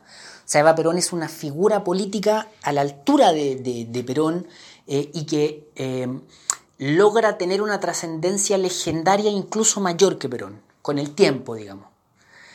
Em, y bueno, no es casualidad que, por ejemplo, en, en la Argentina, en la época de, Perón em, se generaran no solo una mejora en las condiciones de trabajo, no solo una legislación laboral y social, sino que además una mejora y un aumento muy considerable en la participación eh, política de las mujeres. Eh, desde em, elementos más visibles como los derechos electorales, ¿no? como el derecho a votar en las diferentes elecciones, como el hecho a... Mm, em, como la participación en sí misma, como la relevancia política. O sea, la figura, insisto, de Eva Perón, eh, en vida, ¿no? mientras es primera dama, está en un nivel muy alto. Ella tiene una figuración política, tiene una importancia en sí misma.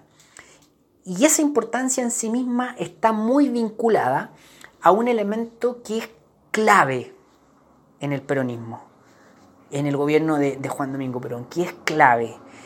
Y que este elemento que decíamos de em, que tiene una expresión en la legislación social, que tiene una expresión en la legislación laboral, eh, que tiene una expresión en toda la articulación, o más que la articulación, la vinculación que establece el proyecto peronista con las organizaciones populares y con las organizaciones de masa y con las masas sin organización. Es decir, el proyecto peronista implica una vinculación con los sectores populares y una inclusión de los sectores populares. Muy potente, muy fuerte. Eh, y Eva Perón, con su imagen y con su trabajo, juega un rol muy importante en eso. O sea, Eva Perón es la figura, es la imagen de este Estado que te protege, del Estado que te abraza y que te incluye a ti como excluido de la sociedad, a ti como marginado, a ti como pobre, y a ti como, la misma Eva Perón decía, a ti como descamisado. Ella utilizaba esa frase, ella se refería a los sectores populares, a la gente pobre, como mis descamisados. Entonces el, peronismo, muy encarnado en la imagen de Eva Perón, juega esta, construye aquello y juega este rol, ¿no? De la inclusión social, de la protección social. Y Eva Perón es la imagen que, que protege. Ella, de hecho, conducía una fundación que se encargaba de, ese tipo de, labores. Em, hay que recordar que el partido político que funda Perón, generalmente cuando se habla, se habla del peronismo como movimiento, pero el partido formalmente lleva por nombre Partido Justicialista. Y este término del justicialismo apela justamente a la justicia social. Esa es, la, esa es como la idea los valores del peronismo son los... Digo discursivamente, ¿no? En dos segundos más entramos a la crítica, pero discursivamente los valores del peronismo serían los valores de la justicia social. Y la imagen de Evita, pero, pero ojo, que importante lo que quiero decir, no solo la imagen, sino que el rol, el trabajo de Evita encarna ese tema de la justicia social, de la inclusión social.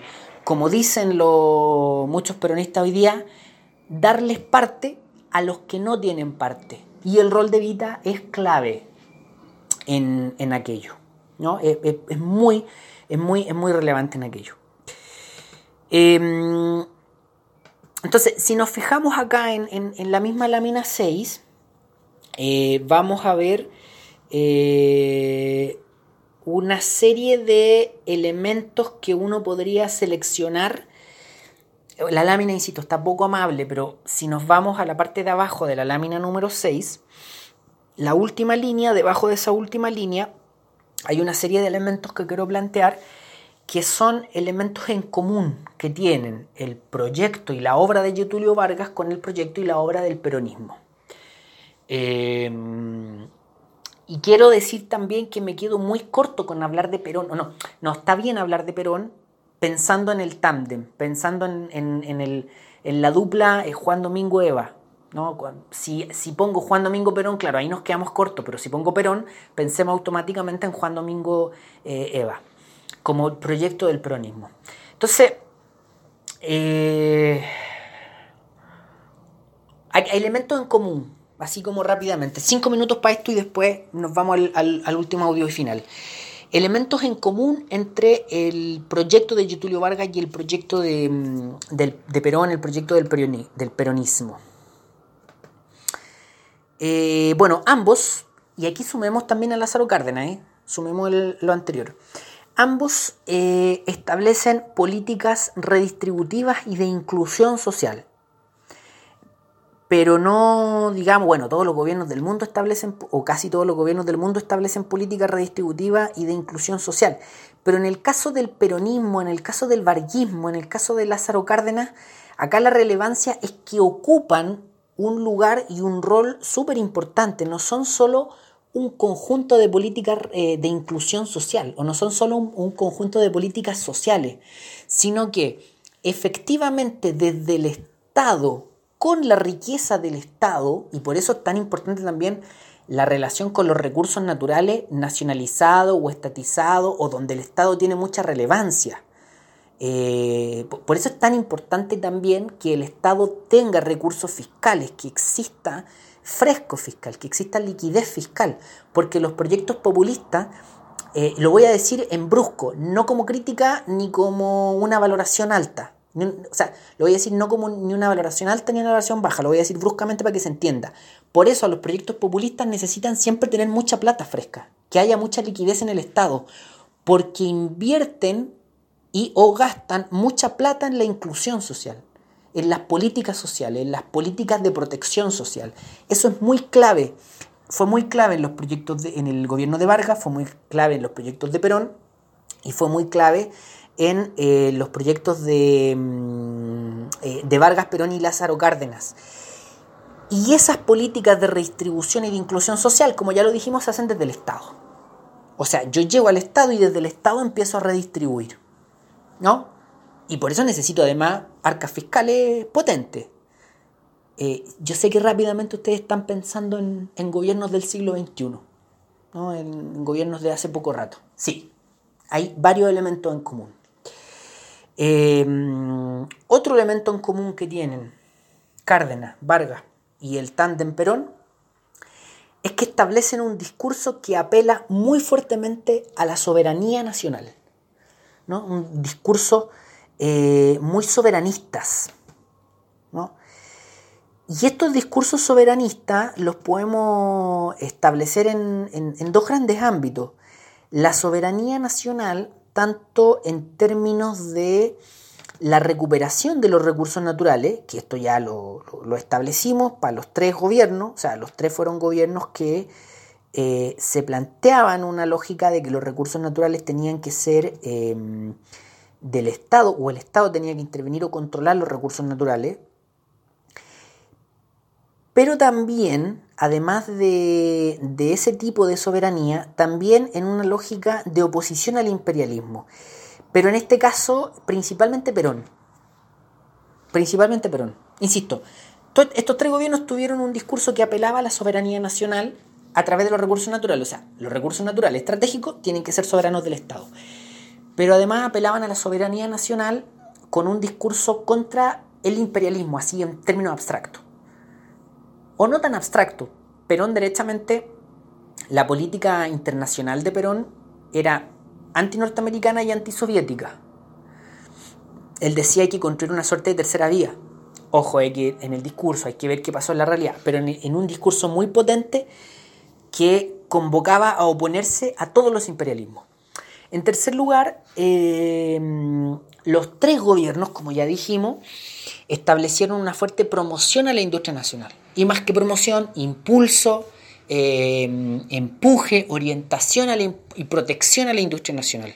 Los tres intentaron establecer, sobre todo Vargas y Cárdenas, una industrialización eh, nacional, dirigida por el Estado. Y ahí hay una característica bien relevante y es que, por lo tanto, eh, estos gobiernos además establecieron un apoyo a los industriales nacionales y viceversa. Porque finalmente, insisto, esto es una industrialización nacional que es dirigida por el Estado, pero no donde el Estado es un Estado empresario en un 100%. No es que el objetivo sea que el Estado sea empresario, esa es otra cosa. Claro, hoy día en, la época económica en que vivimos pareciera que, se parecen mucho, pero es distinto, es distinto. Estos gobiernos intentan construir una industria nacional y para eso necesitan capitales nacionales. Por lo tanto, también, si no viene una alianza, por lo tanto hay una búsqueda de articulación con algunas burguesía nacional, con, algún con el capital nacional, en función de construir un capitalismo popular y nacional. Eh, y finalmente, en cuarto lugar, otro elemento en común muy potente que tienen Cárdenas, Perón y Vargas es este apoyo en los sectores eh, de clase obrera, esta alianza con los sectores trabajadores. En el caso de Lázaro Cárdenas y de Perón es muy potente y también es muy controversial, es muy em, eh, discutible, ¿no? es muy debatible. Eh, es, es muy controversial porque por una parte se establece una articulación con los sindicatos de trabajadores muy potente. Entonces, los que son más digamos, adherentes a estos proyectos van a plantear que finalmente son proyectos populares que se vinculan con sectores populares como los sindicatos de trabajadores y donde los sindicatos de trabajadores además se ven muy beneficiados porque tienen una articulación con el gobierno y se establece toda una suerte de protección laboral. Y los que son críticos van a establecer que lo que hay es una relación de clientelismo muy fuerte, muy potente, donde el gobierno establece una relación con los sindicatos eh, a cambio de influir en ellos. O sea, te entrego protección laboral, es verdad, pero sacrificaste tu autonomía.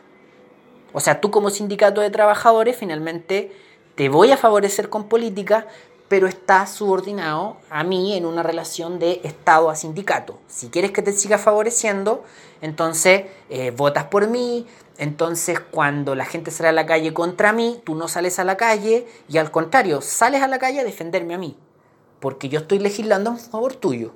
Entonces también hay una cuestión súper discutible y que se ha criticado mucho en esta relación entre estos gobiernos, este tipo de gobierno, eh, y los sindicatos de, trabajadores.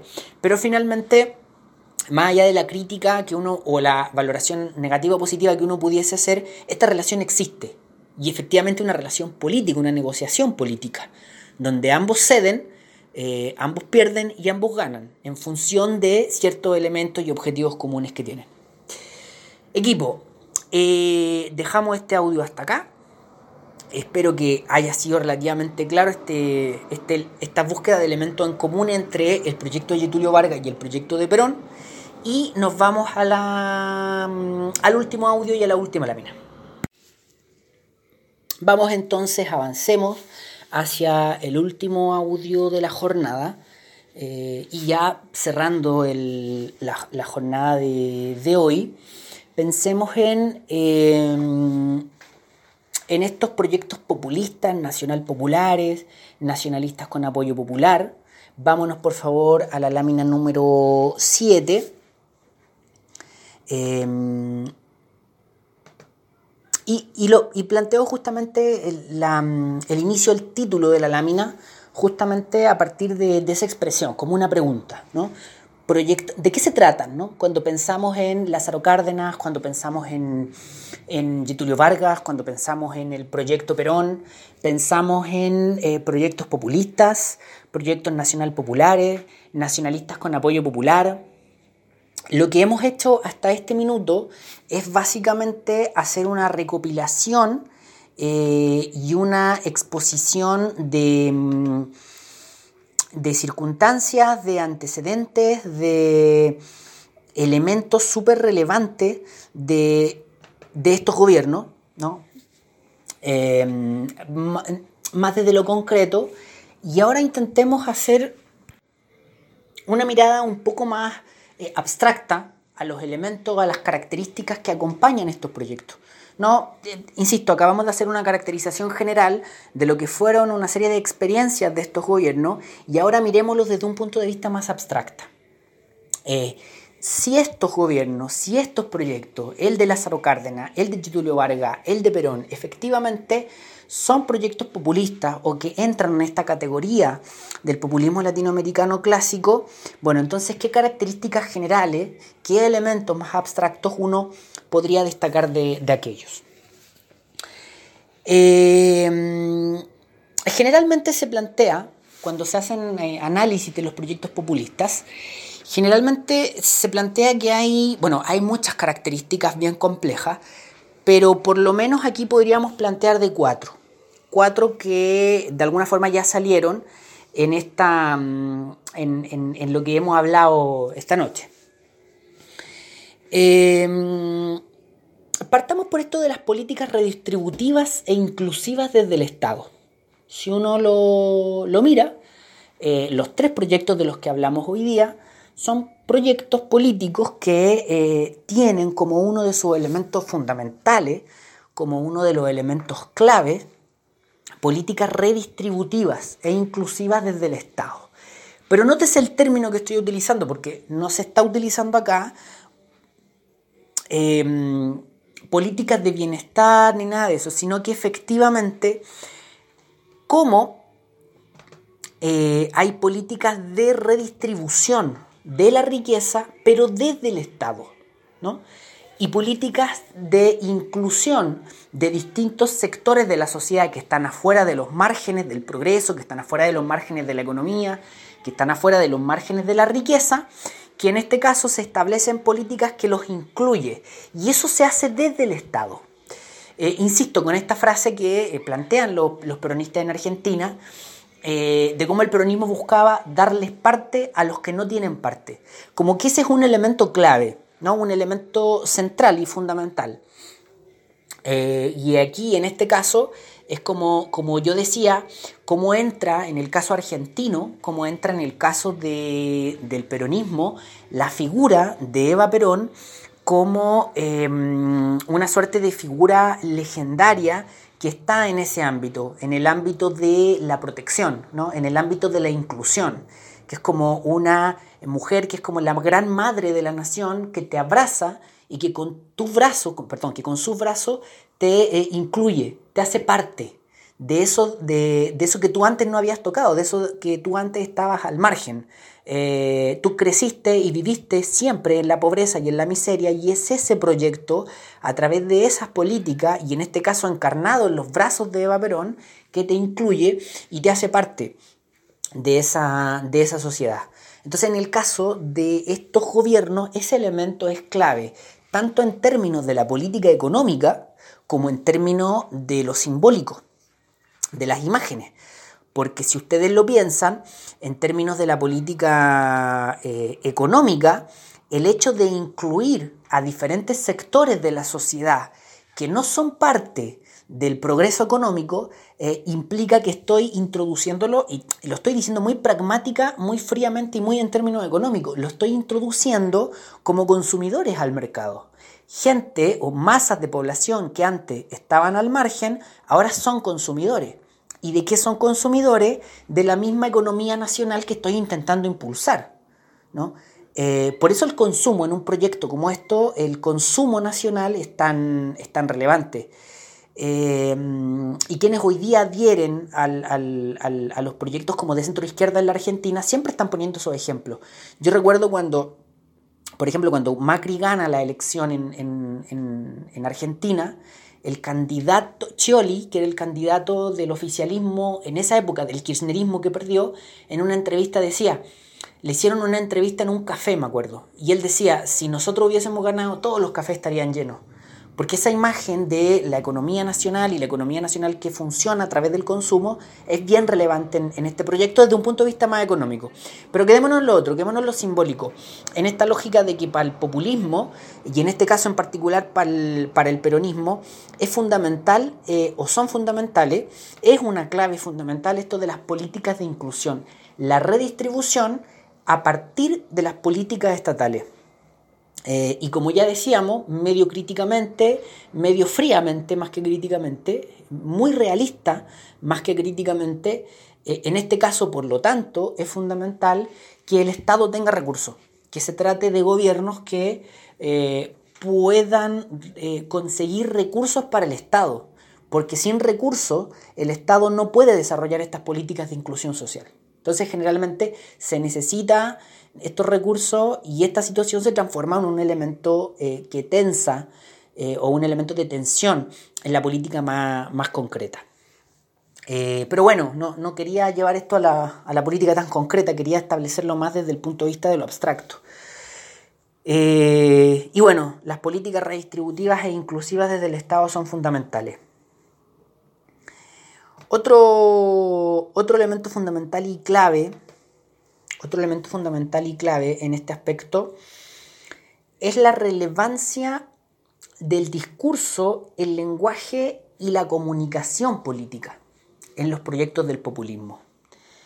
Eh, es fundamental. Y en los tres casos anteriores no tenemos tantos registros para el caso de Lázaro Cárdenas, eh, tampoco tenemos tantos registros para el caso de, mm, de, de Getulio Vargas, pero en el caso de Perón hay bastante. Yo, el que tenga un poquito más de, interés en esto, que le llame la atención, de repente podría darse una vuelta por el mismo YouTube o por, digamos, por el Internet y encontrar una serie de antecedentes respecto a este tema. Pero en el caso del, populismo, el discurso, el lenguaje y la comunicación política es, es muy clave. Eh, hay que entender que uno de los elementos fundamentales del populismo es que establece una relación muy directa entre el líder populista y las masas, ¿no? entre el líder populista y la audiencia. Como que el líder populista le habla a las masas directamente, eh, sin intermediarios, saltándose a los partidos, saltándose las instituciones. Es una relación muy directa entre el líder y la gente, es el líder y las personas. Y en ese aspecto el lenguaje es muy importante, la construcción de un discurso que llegue a la ciudadanía, que logre em, eh, golpear a, digamos, al, a quien le está hablando, que logre emocionar y enamorar a quien está hablando, es muy clave y muy fundamental. Y hay ciertos elementos y hay ciertos símbolos. Ejemplos que para nosotros con una cultura política como la chilena, más fría, más pragmática, más ordenadita, más esquemática, pueden parecer bastante complejos, es que, eh, por ejemplo, a Perón eh, se le llamaba el conductor. A Perón le decían el conductor. Entonces era bien complejo. Eh, por ejemplo, cuando Perón viaja a Chile, Perón intentó vincularse muchísimo con Carlos Ibáñez del Campo. Intentó establecer una alianza política con él yo creo que Carlos Ibáñez, o sea, no es que crea así como que tengo la tinca, sino que cuando uno estudia el tema, da la impresión que Carlos Ibáñez del Campo sí le hubiese agradado establecer una relación más estrecha con Perón, pero era complejo, dada las características políticas chilenas y dada que Carlos Ibáñez del Campo tampoco era que tenía una, una adhesión popular tan grande, entonces era más, tenía que cuidarse un poco más, ser menos extravagante, etc. Entonces, en uno de los viajes de Perón a Chile, por ejemplo, hay una, imagen clásica de Perón con Carlos Ibáñez del Campo en un tren repartiendo regalos, repartiendo cosas. Em, y bueno, y una de las cuestiones que chocaba de Perón en Chile era que eh, quienes estaban con él, digamos, la delegación, eh, lo llamaban el conductor. Y eso en Chile se veía raro, se veía extraño. Pero claro, en una política, en una cultura política como la Argentina en la época, eso no era tan extraño. Entonces establecer esa imagen em, desde el discurso, desde la comunicación, ¿no? plantear al líder como el conductor, era una cuestión que estaba muy en, coherencia con el proyecto que se estaba construyendo y con cómo se, estaba construyendo. En, este ámbito, eh, en, este, en este aspecto, aquí también hay un, elemento em, en, esto del discurso, el lenguaje y la comunicación política que pasan a ser fundamentales, ¿no? pasan a ser clave los símbolos, los símbolos que generan una afectividad muy potente entre las masas y el líder, ¿no? una suerte de pulsación, una suerte de enamoramiento, de afecto entre este líder protector con este proyecto de construcción de nación, pero además protector, ¿no? que te abraza, que te incluye que te da lo que antes la sociedad no te había dado, ahora este proyecto desde el Estado te lo entrega y te remarca que te lo entrega. Insisto en, este, por ejemplo, apelativo, en esta forma en que Evita se refería a los sectores populares como los descamisados, eh, como mis descamisados, como ella decía, estableciendo, digamos, esta relación de afecto. entre el líder eh, y la masa. Y además es una relación con un discurso muy horizontal, ¿no? un, discurso eh, que apela a, a una cuestión muy equitativa, a una construcción de una sociedad más igualitaria con mayor justicia social, pero a su vez, al mismo tiempo, simultáneamente, es muy vertical, porque finalmente es el líder que le está hablando a la masa.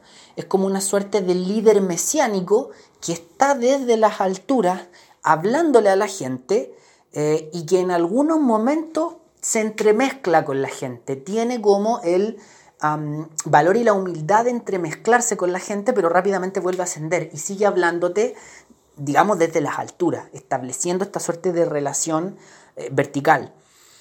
Eh, hay una, otra imagen, bueno, hay muchas imágenes que son muy interesantes en ese sentido, pero hay un, un videíto de, en, YouTube, te lo pueden buscar, yo no lo vi, no, o sea, no lo vi, no se los envió hoy día, podría habérselos enviado, que puede ser muy burdo, eh, puede ser una tontera, pero si ustedes lo ven desde este punto de vista de la comunicación política, de la imagen, tiene mucho sentido.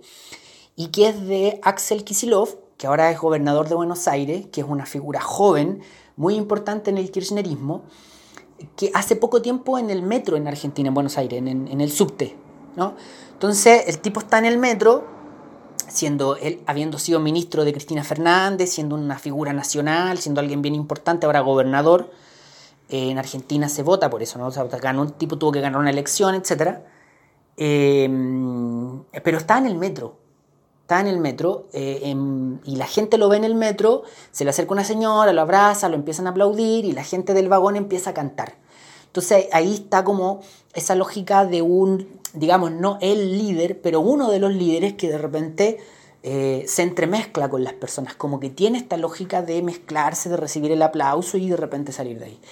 Yo entiendo que eso también puede leerse y puede interpretarse como algo altamente positivo, o sea, una persona que se entremezcla con la vida cotidiana de, los demás. Pero, pero tiene este gesto simbólico también, ¿no? Tiene esta, esta construcción de imagen. Entonces, bueno, el discurso, el lenguaje y la comunicación política en el, en el, populismo son fundamentales.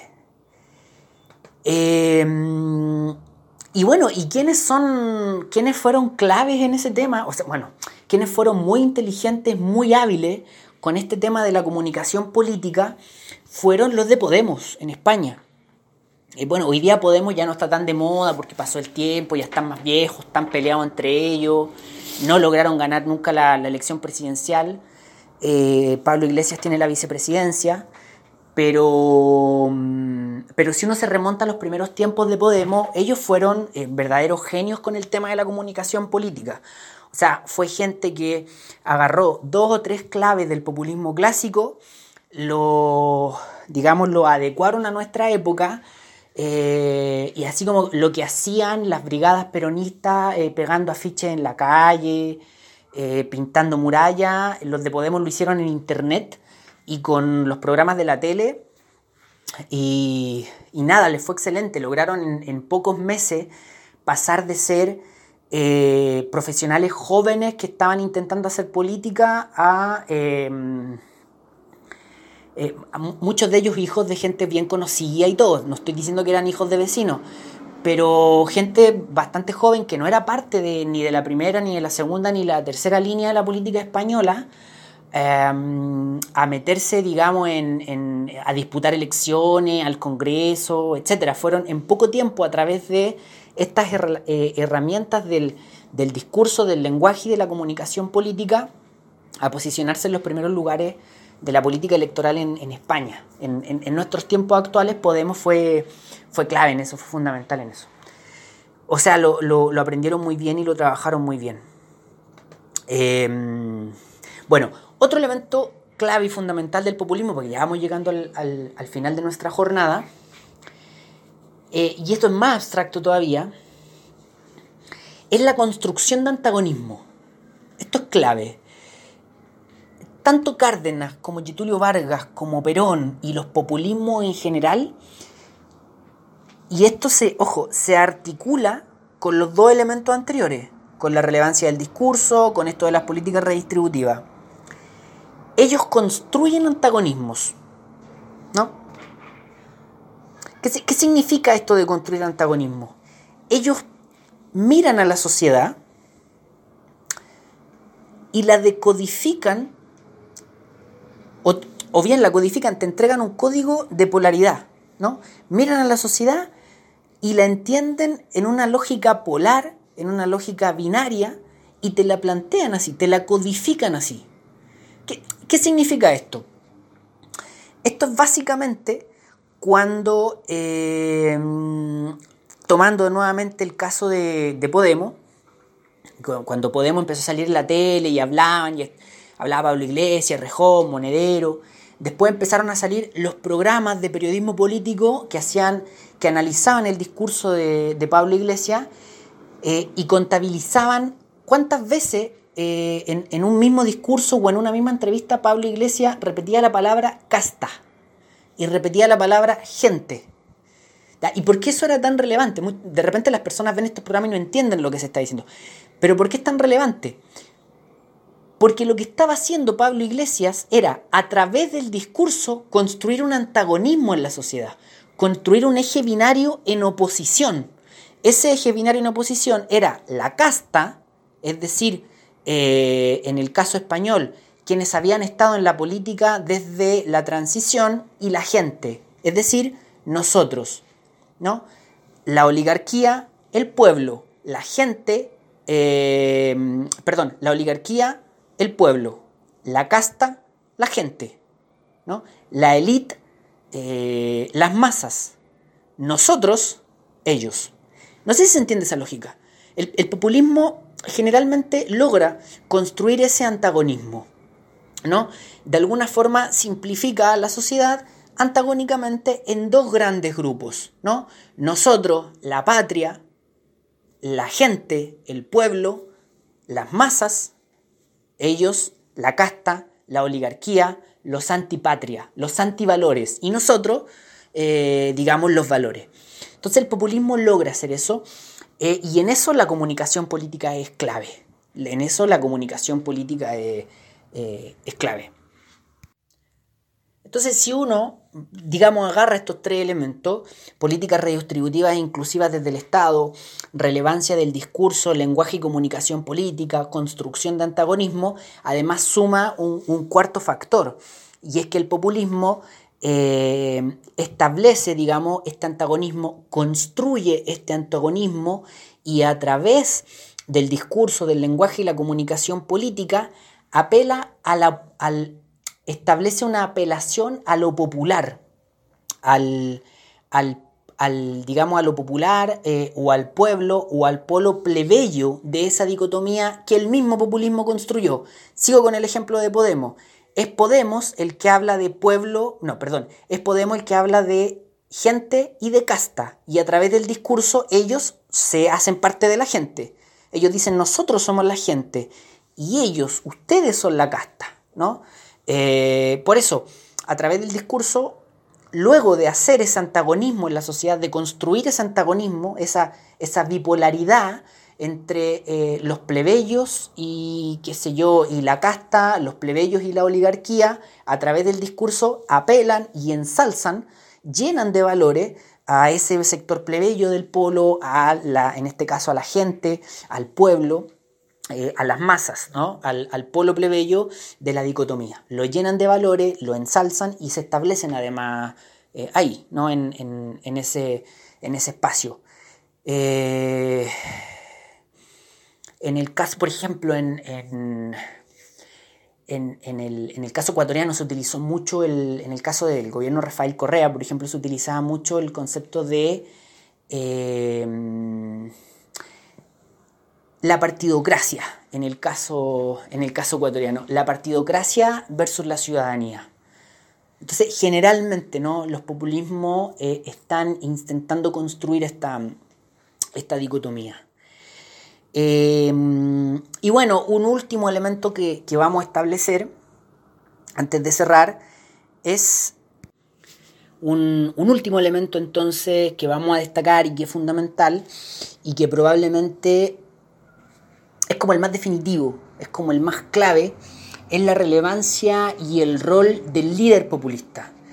que a través de todos los elementos anteriores que hemos establecido, ¿no? esta política redistributiva e inclusiva desde el Estado, esta relevancia del discurso, el lenguaje y la comunicación política, esta construcción de antagonismo, esta apelación a lo popular o al, o al pueblo o al polo plebeyo de la dicotomía, el líder populista a través de todo eso logra, y esto suena súper raro, es medio complejo, pero logra articular en torno a sí mismo, en torno a su propia persona, a su propia personalidad, a su propio liderazgo, una serie de demandas populares, individuales y sensibilidades encarnando o constituyéndose él mismo en la imagen de lo común.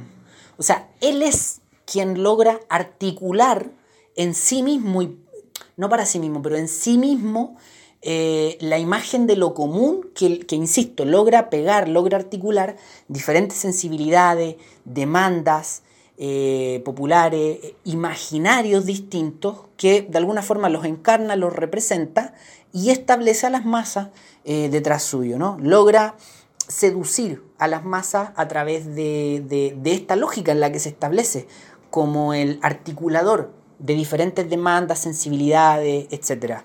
Es una cuestión bien compleja, pero los liderazgos populares tienen esta característica y logran hacerlo. Eh, como, bueno, lo que acabamos de decir, apelando a ciertas emociones, a ciertas sensibilidades, entremezclando elementos materiales y concretos como la redistribución de la riqueza o la redistribución e inclusión de los sectores populares a través de políticas desde el Estado, que eso parece muy material, ¿no? Establecer desde el Estado políticas redistributivas para incluir a los sectores populares en, la economía, en el progreso, etc. Pero simultáneamente se hace eso, se establece este discurso, se establece esta, esta construcción discursiva a partir del lenguaje, de una comunicación política muy aguda, que establece a lo emocional, ¿no?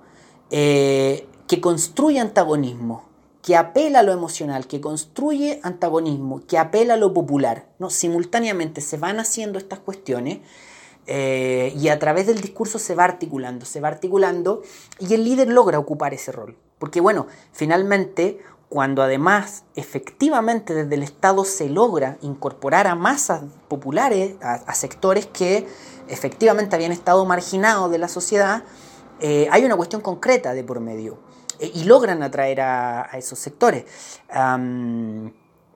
son, son elementos bien, bien complejos porque se va entremezclando, insisto, lo material, lo concreto, lo económico, con elementos más desde lo, más desde lo imaginario.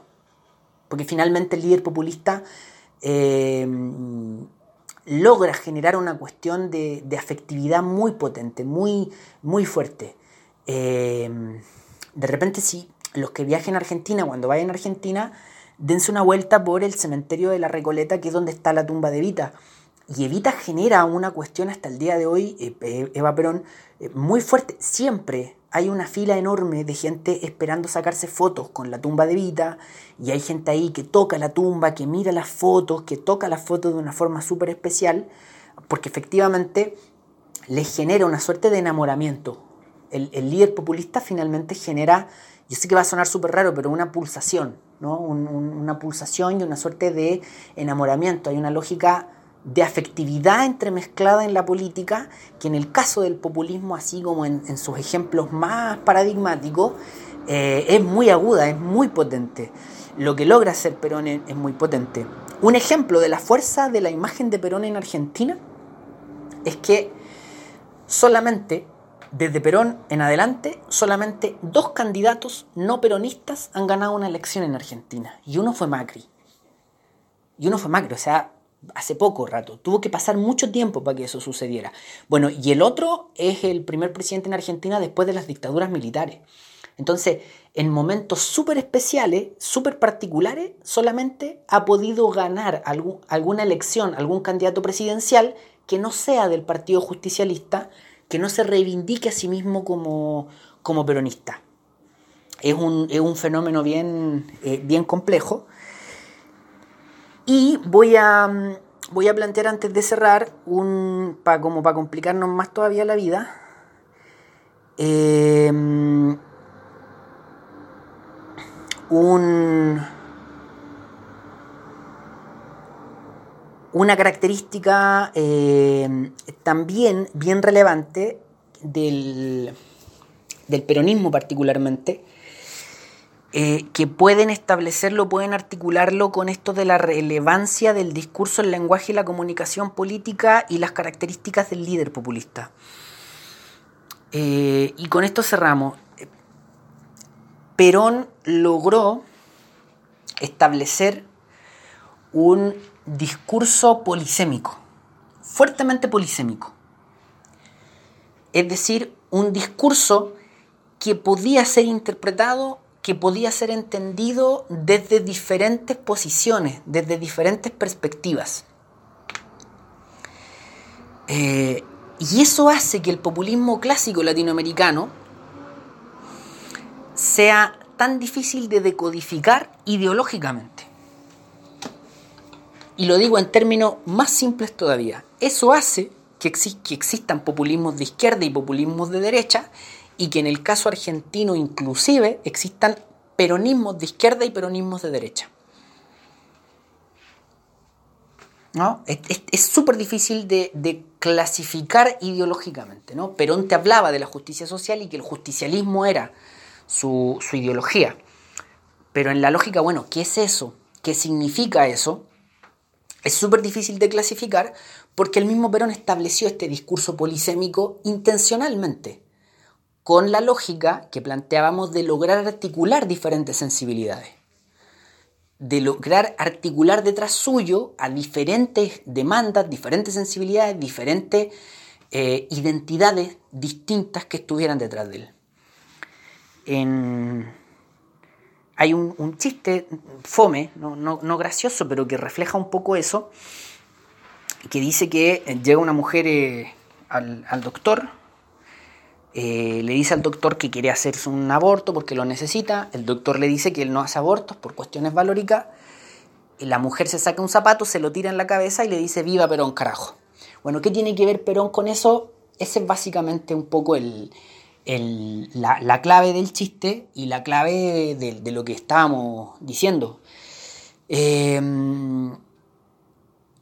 ejemplo, eh, existió en la Argentina un movimiento que podríamos catalogar como de izquierda radical, de hecho un grupo que reivindicaba las acciones violentas urbanas, eh, denominados los montoneros, eh, en las fines de los 60, los 70, ah, y también en esa época ya existían peronistas de derecha.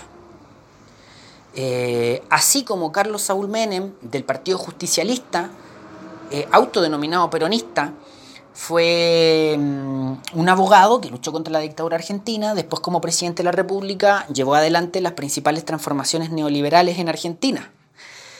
Y de su mismo partido, Néstor Kirchner, eh, a principios del nuevo siglo, del mismo Partido Justicialista, también autodenominado peronista, va a llevar adelante las transformaciones que revirtieron en alguna medida aquellas eh, reformas estructurales neoliberales que había llevado adelante Menem. Fortaleció los roles del Estado, fortaleció el mercado interno, intentó impulsar una, reindustrialización.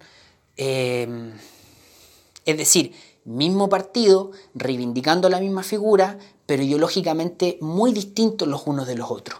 De hecho, si seguimos escarbando, inclusive podríamos decir que los Kirchner de los 90 no son los mismos que los Kirchner de los 2000.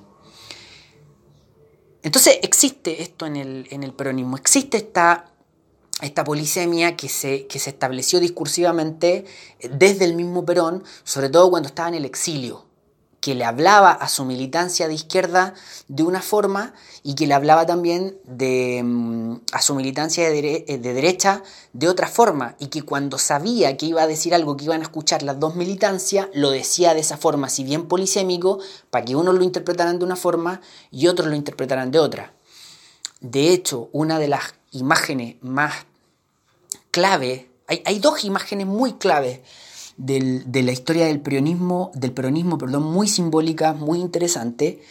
Eh, una es cuando Perón vuelve a la Argentina, porque habíamos dicho que Perón fue gobierno hasta el 55, después le hacen un golpe de Estado, se va al exilio y después vuelve y gobierna entre el 73 y el 74. Estas dos últimas anécdotas y cerramos. Eh, perdón, estas dos últimas anécdotas, la imagen final y cerramos. Entonces Perón está en el exilio durante casi dos décadas y durante mucho rato la política argentina gira en torno, a principios de los 70, gira en torno a si Perón vuelve o no vuelve desde el exilio a ser parte de la política argentina. Porque además es tanta la fuerza del peronismo que Perón se da el tiempo, o sea, se da, digamos, el, lujo de, eh, de que existe en Argentina un fuerte movimiento peronista sin que él esté siquiera en la Argentina. Él está en el exilio y en Argentina siguen habiendo peronistas, sigue habiendo un partido, primero en la clandestinidad, después en el, digamos, en, la legalidad, pero, pero ni siquiera está acá y sigue siendo el líder del partido y todo el mundo que es parte de ese partido lo reivindica él. El punto es que eh, la política argentina a principios de los 70 gira en torno a si Perón vuelve o no vuelve desde el exilio y vuelve a presentarse y ser candidato presidencial y bueno, ser presidente de nuevo. Entonces ahí hay, hay, dos anécdotas que, bueno, hay tres anécdotas que son fundamentales, que son clave. Eh, la primera es cuando Perón finalmente vuelve a la Argentina. Em, porque Perón vuelve a la Argentina y cuando vuelve físicamente, digamos, cuando llega al aeropuerto de Ceiza, se generan caravanas de, vehículos, de gentes, de adherentes, caravanas de militancia que van a buscar a Perón al aeropuerto. Eh, pero se genera esta tensión que acabamos de describir, o sea, van militancias peronistas de izquierda, militancias peronistas de centro, militancias peronistas de izquierda, todos diciendo que son peronistas, todos diciendo que representan realmente la figura de Perón, pero totalmente peleados entre ellos. Y esa situación terminó en el aeropuerto de Ezeiza a balazos, terminó violentamente, con las militancias de extrema derecha y extrema izquierda a balazos. Los sindicatos, eh, los montoneros, etc.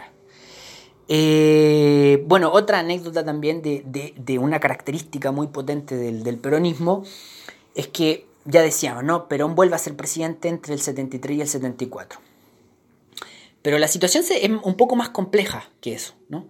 Porque Perón estaba en el exilio, por lo tanto Perón estaba prohibido, Perón no podía entrar a la Argentina, ¿no? ¿Y cómo entra Perón a la Argentina? Bueno, Perón está en el exilio, no podía entrar a la Argentina, pero en algún momento, a principios de los 70, se legaliza el partido peronista, el partido justicialista. Entonces el Partido Justicialista de Perón es legal, pero Perón no puede volver a la Argentina. Y se presentan las elecciones presidenciales el partido de Perón. Y las elecciones presidenciales las gana Perón, perdón, las gana el partido de Perón, las ganan los peronistas, la gana Cámpora, o un político peronista de apellido Cámpora. Y Cámpora gana las elecciones solamente para ser presidente, como presidente decretar que Perón salía de la ilegalidad y que podía volver a la Argentina y convocar a nuevas elecciones.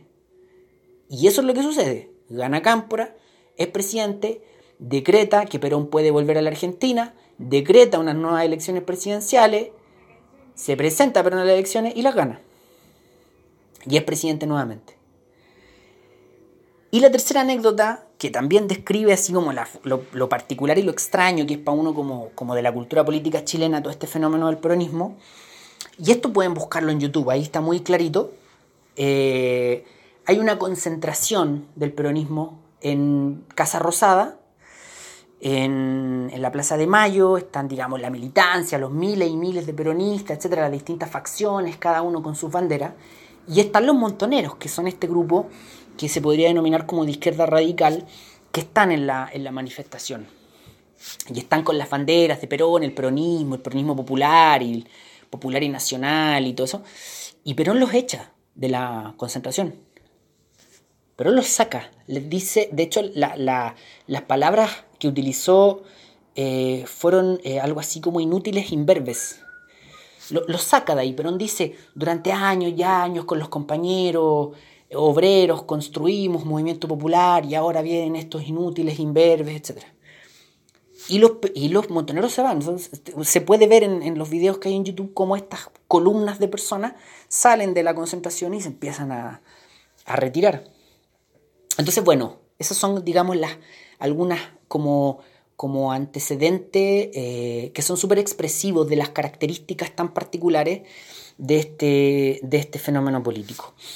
Y para cerrar, equipo, para cerrar, eh, una, la lámina número 8, una imagen ahí muy, muy expresiva de, de, de, lo que hemos estado hablando, también un poco ya sobre el final centrados en el caso argentino, eh, una imagen muy, muy expresiva, ¿no? Eh, Cristina Fernández, eh, Néstor Kirchner detrás y Evita Perón, también, digamos, Cristina y Evita adelante, abrazando un bebé, y Néstor detrás, ¿no? y si ustedes se fijan, Cristina aparece más baja, Evita aparece digamos, unos centímetros más arriba de Cristina y Néstor Kirchner más arriba de, ellas dos, un poco, de nuevo, con esto de la comunicación política y la imagen, expresando esta cosa de la fortaleza, del liderazgo, de quién está más, eh, un poco por sobre los demás, quién lidera todo este proceso, y ellas dos con el bebé eh, abrazándola, ¿no? Los brazos de ellas dos como los brazos protectores de este Estado que te incluye, que te da parte cuando nunca tuviste parte, que te hizo parte de un proyecto nacional y popular cuando todos los demás te hicieron parte. ¿no? Eh, estableciendo antagonismo a través de las imágenes, construyendo este proyecto que es tanto material y concreto como súper abstracto también y basado en eh, los afectos, ¿no? basado en una cuestión de, relación muy eh, poco, poco concreta de describir entre las masas y el líder, ¿no? Entre esas masas prácticamente enamoradas de, ese líder que, bueno, que te guía, que te conduce y que también te protege, ¿no? Te cobija entre, entre sus brazos. Eh, equipo, eso, eso. Quedemos, quedemos hasta acá. Eh, hay mucho para decir de estos proyectos. Es bien interesante eh, de discutir, de analizar yo les voy a dejar una serie de... Mm, en el, último mensaje de la noche les voy a dejar una serie de, mm, de, datos, así como de videos, de películas, cosas así, que unos programas de televisión y autores que se pueden seguir, que trabajan sobre estos temas, que es bien interesante y que, bueno, quedan ahí a, mm, disposición. Eh, recordar, por favor, que la próxima semana vamos a tener nuestra primera evaluación de los contenidos que ya dijimos, que, bueno, todo el contenido del semestre, que suena mucho, pero recordar que va a ser un tipo de evaluación diferente, más la lectura que les envía hace un par de semanas. Así que eso, muchísimas gracias por la noche de hoy, muchísimas gracias nuevamente por la paciencia. Nos estamos escuchando la próxima semana y nos estamos leyendo en el resto de la noche y durante los próximos días. Abrazos.